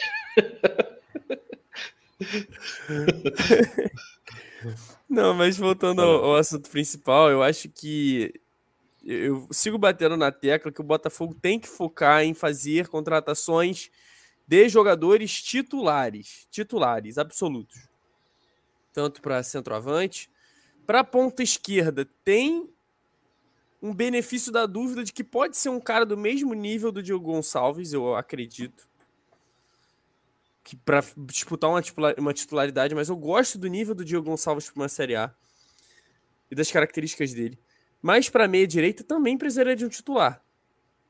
Então, a gente está falando de dois jogadores titulares, né? É, no mínimo, só nesse quarteto de ataque, já que a gente pode botar o Chay como titular. A gente no quarteto de ataque tem duas, tem uma certeza, uma meia certeza e duas é, completamente é, é, é, é, incógnitas, na verdade, né? A gente não tem esses dois jogadores que deveriam chegar e ser titulares. Eu vejo muito como o, o, o, o elenco, a questão de composição de elenco, que a gente já tem lá que seria o Varley, que seria o Ronald, que seria o Luiz Fernando, que seria para o centroavante o Matheus Nascimento, o Gabriel Conceição, para a questão do Chay seria o Juninho, para a esquerda, né, além do Diego Gonçalves, seria Enio, teria Riquelme, então eu acho que o Botafogo tem que focar muito, muito, muito em contratações pontuais, titulares, dedicar ali é, é, a sua verba, não, não pensar em gastar é, com é, vários de 100 e às vezes gastar um de 200, um de 300 que que, que valha bastante o, o esforço, vale é, que acabe valendo é, é, esse investimento. Eu acho que o Botafogo nessa Série A ele não tem que entrar com essa mentalidade na montagem de elenco de trazer três medianos de 100 e tem que pensar em um bom de 250, de 300 em posições específicas, até porque a gente vai continuar a nossa, nossa montagem de elenco aqui, mas em questão de, de centroavante, perdendo Navarro, e ponta direita, né, meia direita, pensando no 4-4-2, num 4-2-3-1, Botafogo não tem esse jogador é, é para ser o titular. E na esquerda a gente pode ser que tenha, caso, mais uma vez, Diego Gonçalves desse, eh, suba esse degrau. Aí a gente tem um, um cara no elenco para se titular na meia esquerda. E aí no meia, no, no suposto camisa 10, seria o Chay hoje. E a gente teria ali um reserva até que seria o Juninho, no caso, enfim. É, mas aí então... você está tá entrando em outro departamento, outro setor do sim. campo, né? Sim, Eu sim, vou colocar isso aqui, ó, que isso aqui é importante, que isso aqui vai fazer toda a diferença naquilo que a gente estava falando. O Jorge Braga, dentro do planejamento dele, iria preparar o time somente a partir de abril. Não vai mais porque a, CBF teve que mudar, é, forçada pela, pela FIFA, né, a mudar as suas regras né, de janelas de transferência. A janela de transferência do, do, do Brasil agora não é mais por campeonato, agora é uma regra geral, né, fixa, e é, a, a janela do primeiro semestre vai ser do dia 19 de janeiro ao dia 12 de abril. Depois de abril, não se pode contratar mais até o dia 18 de julho, que é quando começa a janela do segundo semestre, que vai de 18 de julho até o dia 15 de agosto, menos de um mês. Então, essa primeira janela é do primeiro semestre, que vai de janeiro até abril. São um pouco menos de quatro meses, né? É, três meses uns, e quase quatro meses, digamos assim, para que, que as equipes né, é, formem seus times. Né? É, então, é, é, nessa janela aí que o Botafogo vai ter que correr. Não dá para chegar no dia 10 de abril e começar a sair correndo atrás daquilo que sobrou dos refugos do mercado. Então, meus amigos, a coisa mudou, mudou drasticamente, vai ficar dramático, porque todos os times vão para o mercado ao mesmo tempo. Isso é pior ainda para o Botafogo. Então, mais do que nunca, o Botafogo vai precisar muito de inteligência, criatividade, para poder contratar os seus jogadores, para poder achar seus jogadores. Só dando meu pitaco aqui, tá? É, Botafogo precisa de três titulares melhores do que os titulares da Série B e cada um deles custando no máximo 150 mil. É fazer mais com menos, segundo a filosofia do Jorge Braga. Ó, hoje a gente falou sobre os atacantes. Eu estou fechando a enquete nesse momento aqui que eu tinha colocado mais cedo né, encerrando a enquete. É, foram quatro, quase 450 votos, pô, legal. Desconhecidos, né, com bom desempenho. Para a gente encerrar aqui, faz um favor para a gente. Faltam só 23 é, likes para a gente chegar aos 500. Então, quem não deixou o like, deixa o like aí correndo para a gente chegar aos 500, por favor. Encerrando a enquete, 70% né, do pessoal do chat aqui concorda com que o Botafogo precisa contratar jogadores desconhecidos porém com bom desempenho, tá? Olha como é que a coisa muda de figura. Lá no Twitter, eu fiz a mesma enquete. Lá no Twitter, o resultado foi que o Botafogo deveria buscar jogadores conhecidos, mesmo que eles sejam mais caros. Olha como é que a coisa muda de figura. E aqui no próprio YouTube, na, na aba de comunidade, né, é, o resultado está dando muito parecido com o resultado daqui do chat hoje jogadores conhecidos da torcida, mas com bom desempenho, 73% avassalador. Então todo mundo entendeu que a política do Botafogo, tá? A política do Botafogo no primeiro, é, no, na Série B, na, na, na, na para a disputa da Série B, sobretudo depois da chegada do Jorge Braga, que nos levou à Série A, foi muito bem sucedida. Contratar jogadores, contratar jogadores que ainda não estouraram, estão no seu primeiro contrato profissional, que aí estão escondidos aí pelo Brasilzão, tá? Que, que o Cruzeiro ainda não foi atrás, que o Fortaleza ainda não foi atrás, tá? Para trazer para o Botafogo, para a gente montar um time. Pode ser o próximo Oyama, pode ser o próximo Barreto, né? No lugar do Navarro. O Navarro até um ano atrás estava sendo xingado, todo mundo dizendo que era perna de pau, que não tinha condições de ser titular, que o Botafogo não sabia revelar jogador nenhum. Tá aí o resultado. Então, é, segundo a galera, contratar esses jogadores. Gui, obrigado, cara, brigadão mesmo. Matheus, brigadão. No nosso próximo programa, no nosso próximo encontro, na quarta-feira que vem, provavelmente, nós três juntos aqui de novo, tá? A gente vai falar sobre meio campo, as especulações com relação a volantes e meias armadores já começou, já, também já estão a pleno vapor. Próximo capítulo da série aqui, Acabou que a gente não escolheu o nome ainda, né? Mas o próximo capítulo da Achados e Perdidos eu gostei muito, tá? Não sei vocês. Querem escolher Achados e Perdidos? Então, fechou? A série Achados, e Perdidos. Tá Achados e Perdidos. Fechou. É, a gente vai falar de jogadores do meio de campo, então já comece um dever de casa aí. Meio campo vale para todas as posições do meio, os armadores e os volantes também. Beleza? Querem complementar com mais alguma coisa? Querem falar mais alguma coisa aí? Faltou alguma coisa? A Clarita perguntando quem jogaria com Rafael na lateral direita. É, lateral direita. A gente vai. A, a, a, o último episódio da série é defesa. Tá, Cenas dos próximos capítulos. É, acompanhe o Achados e Perdidos aqui na Rádio Botafogo. obrigado, Gui. Obrigado, Matheus. Fiquem todos bem. Até a próxima. Fomos.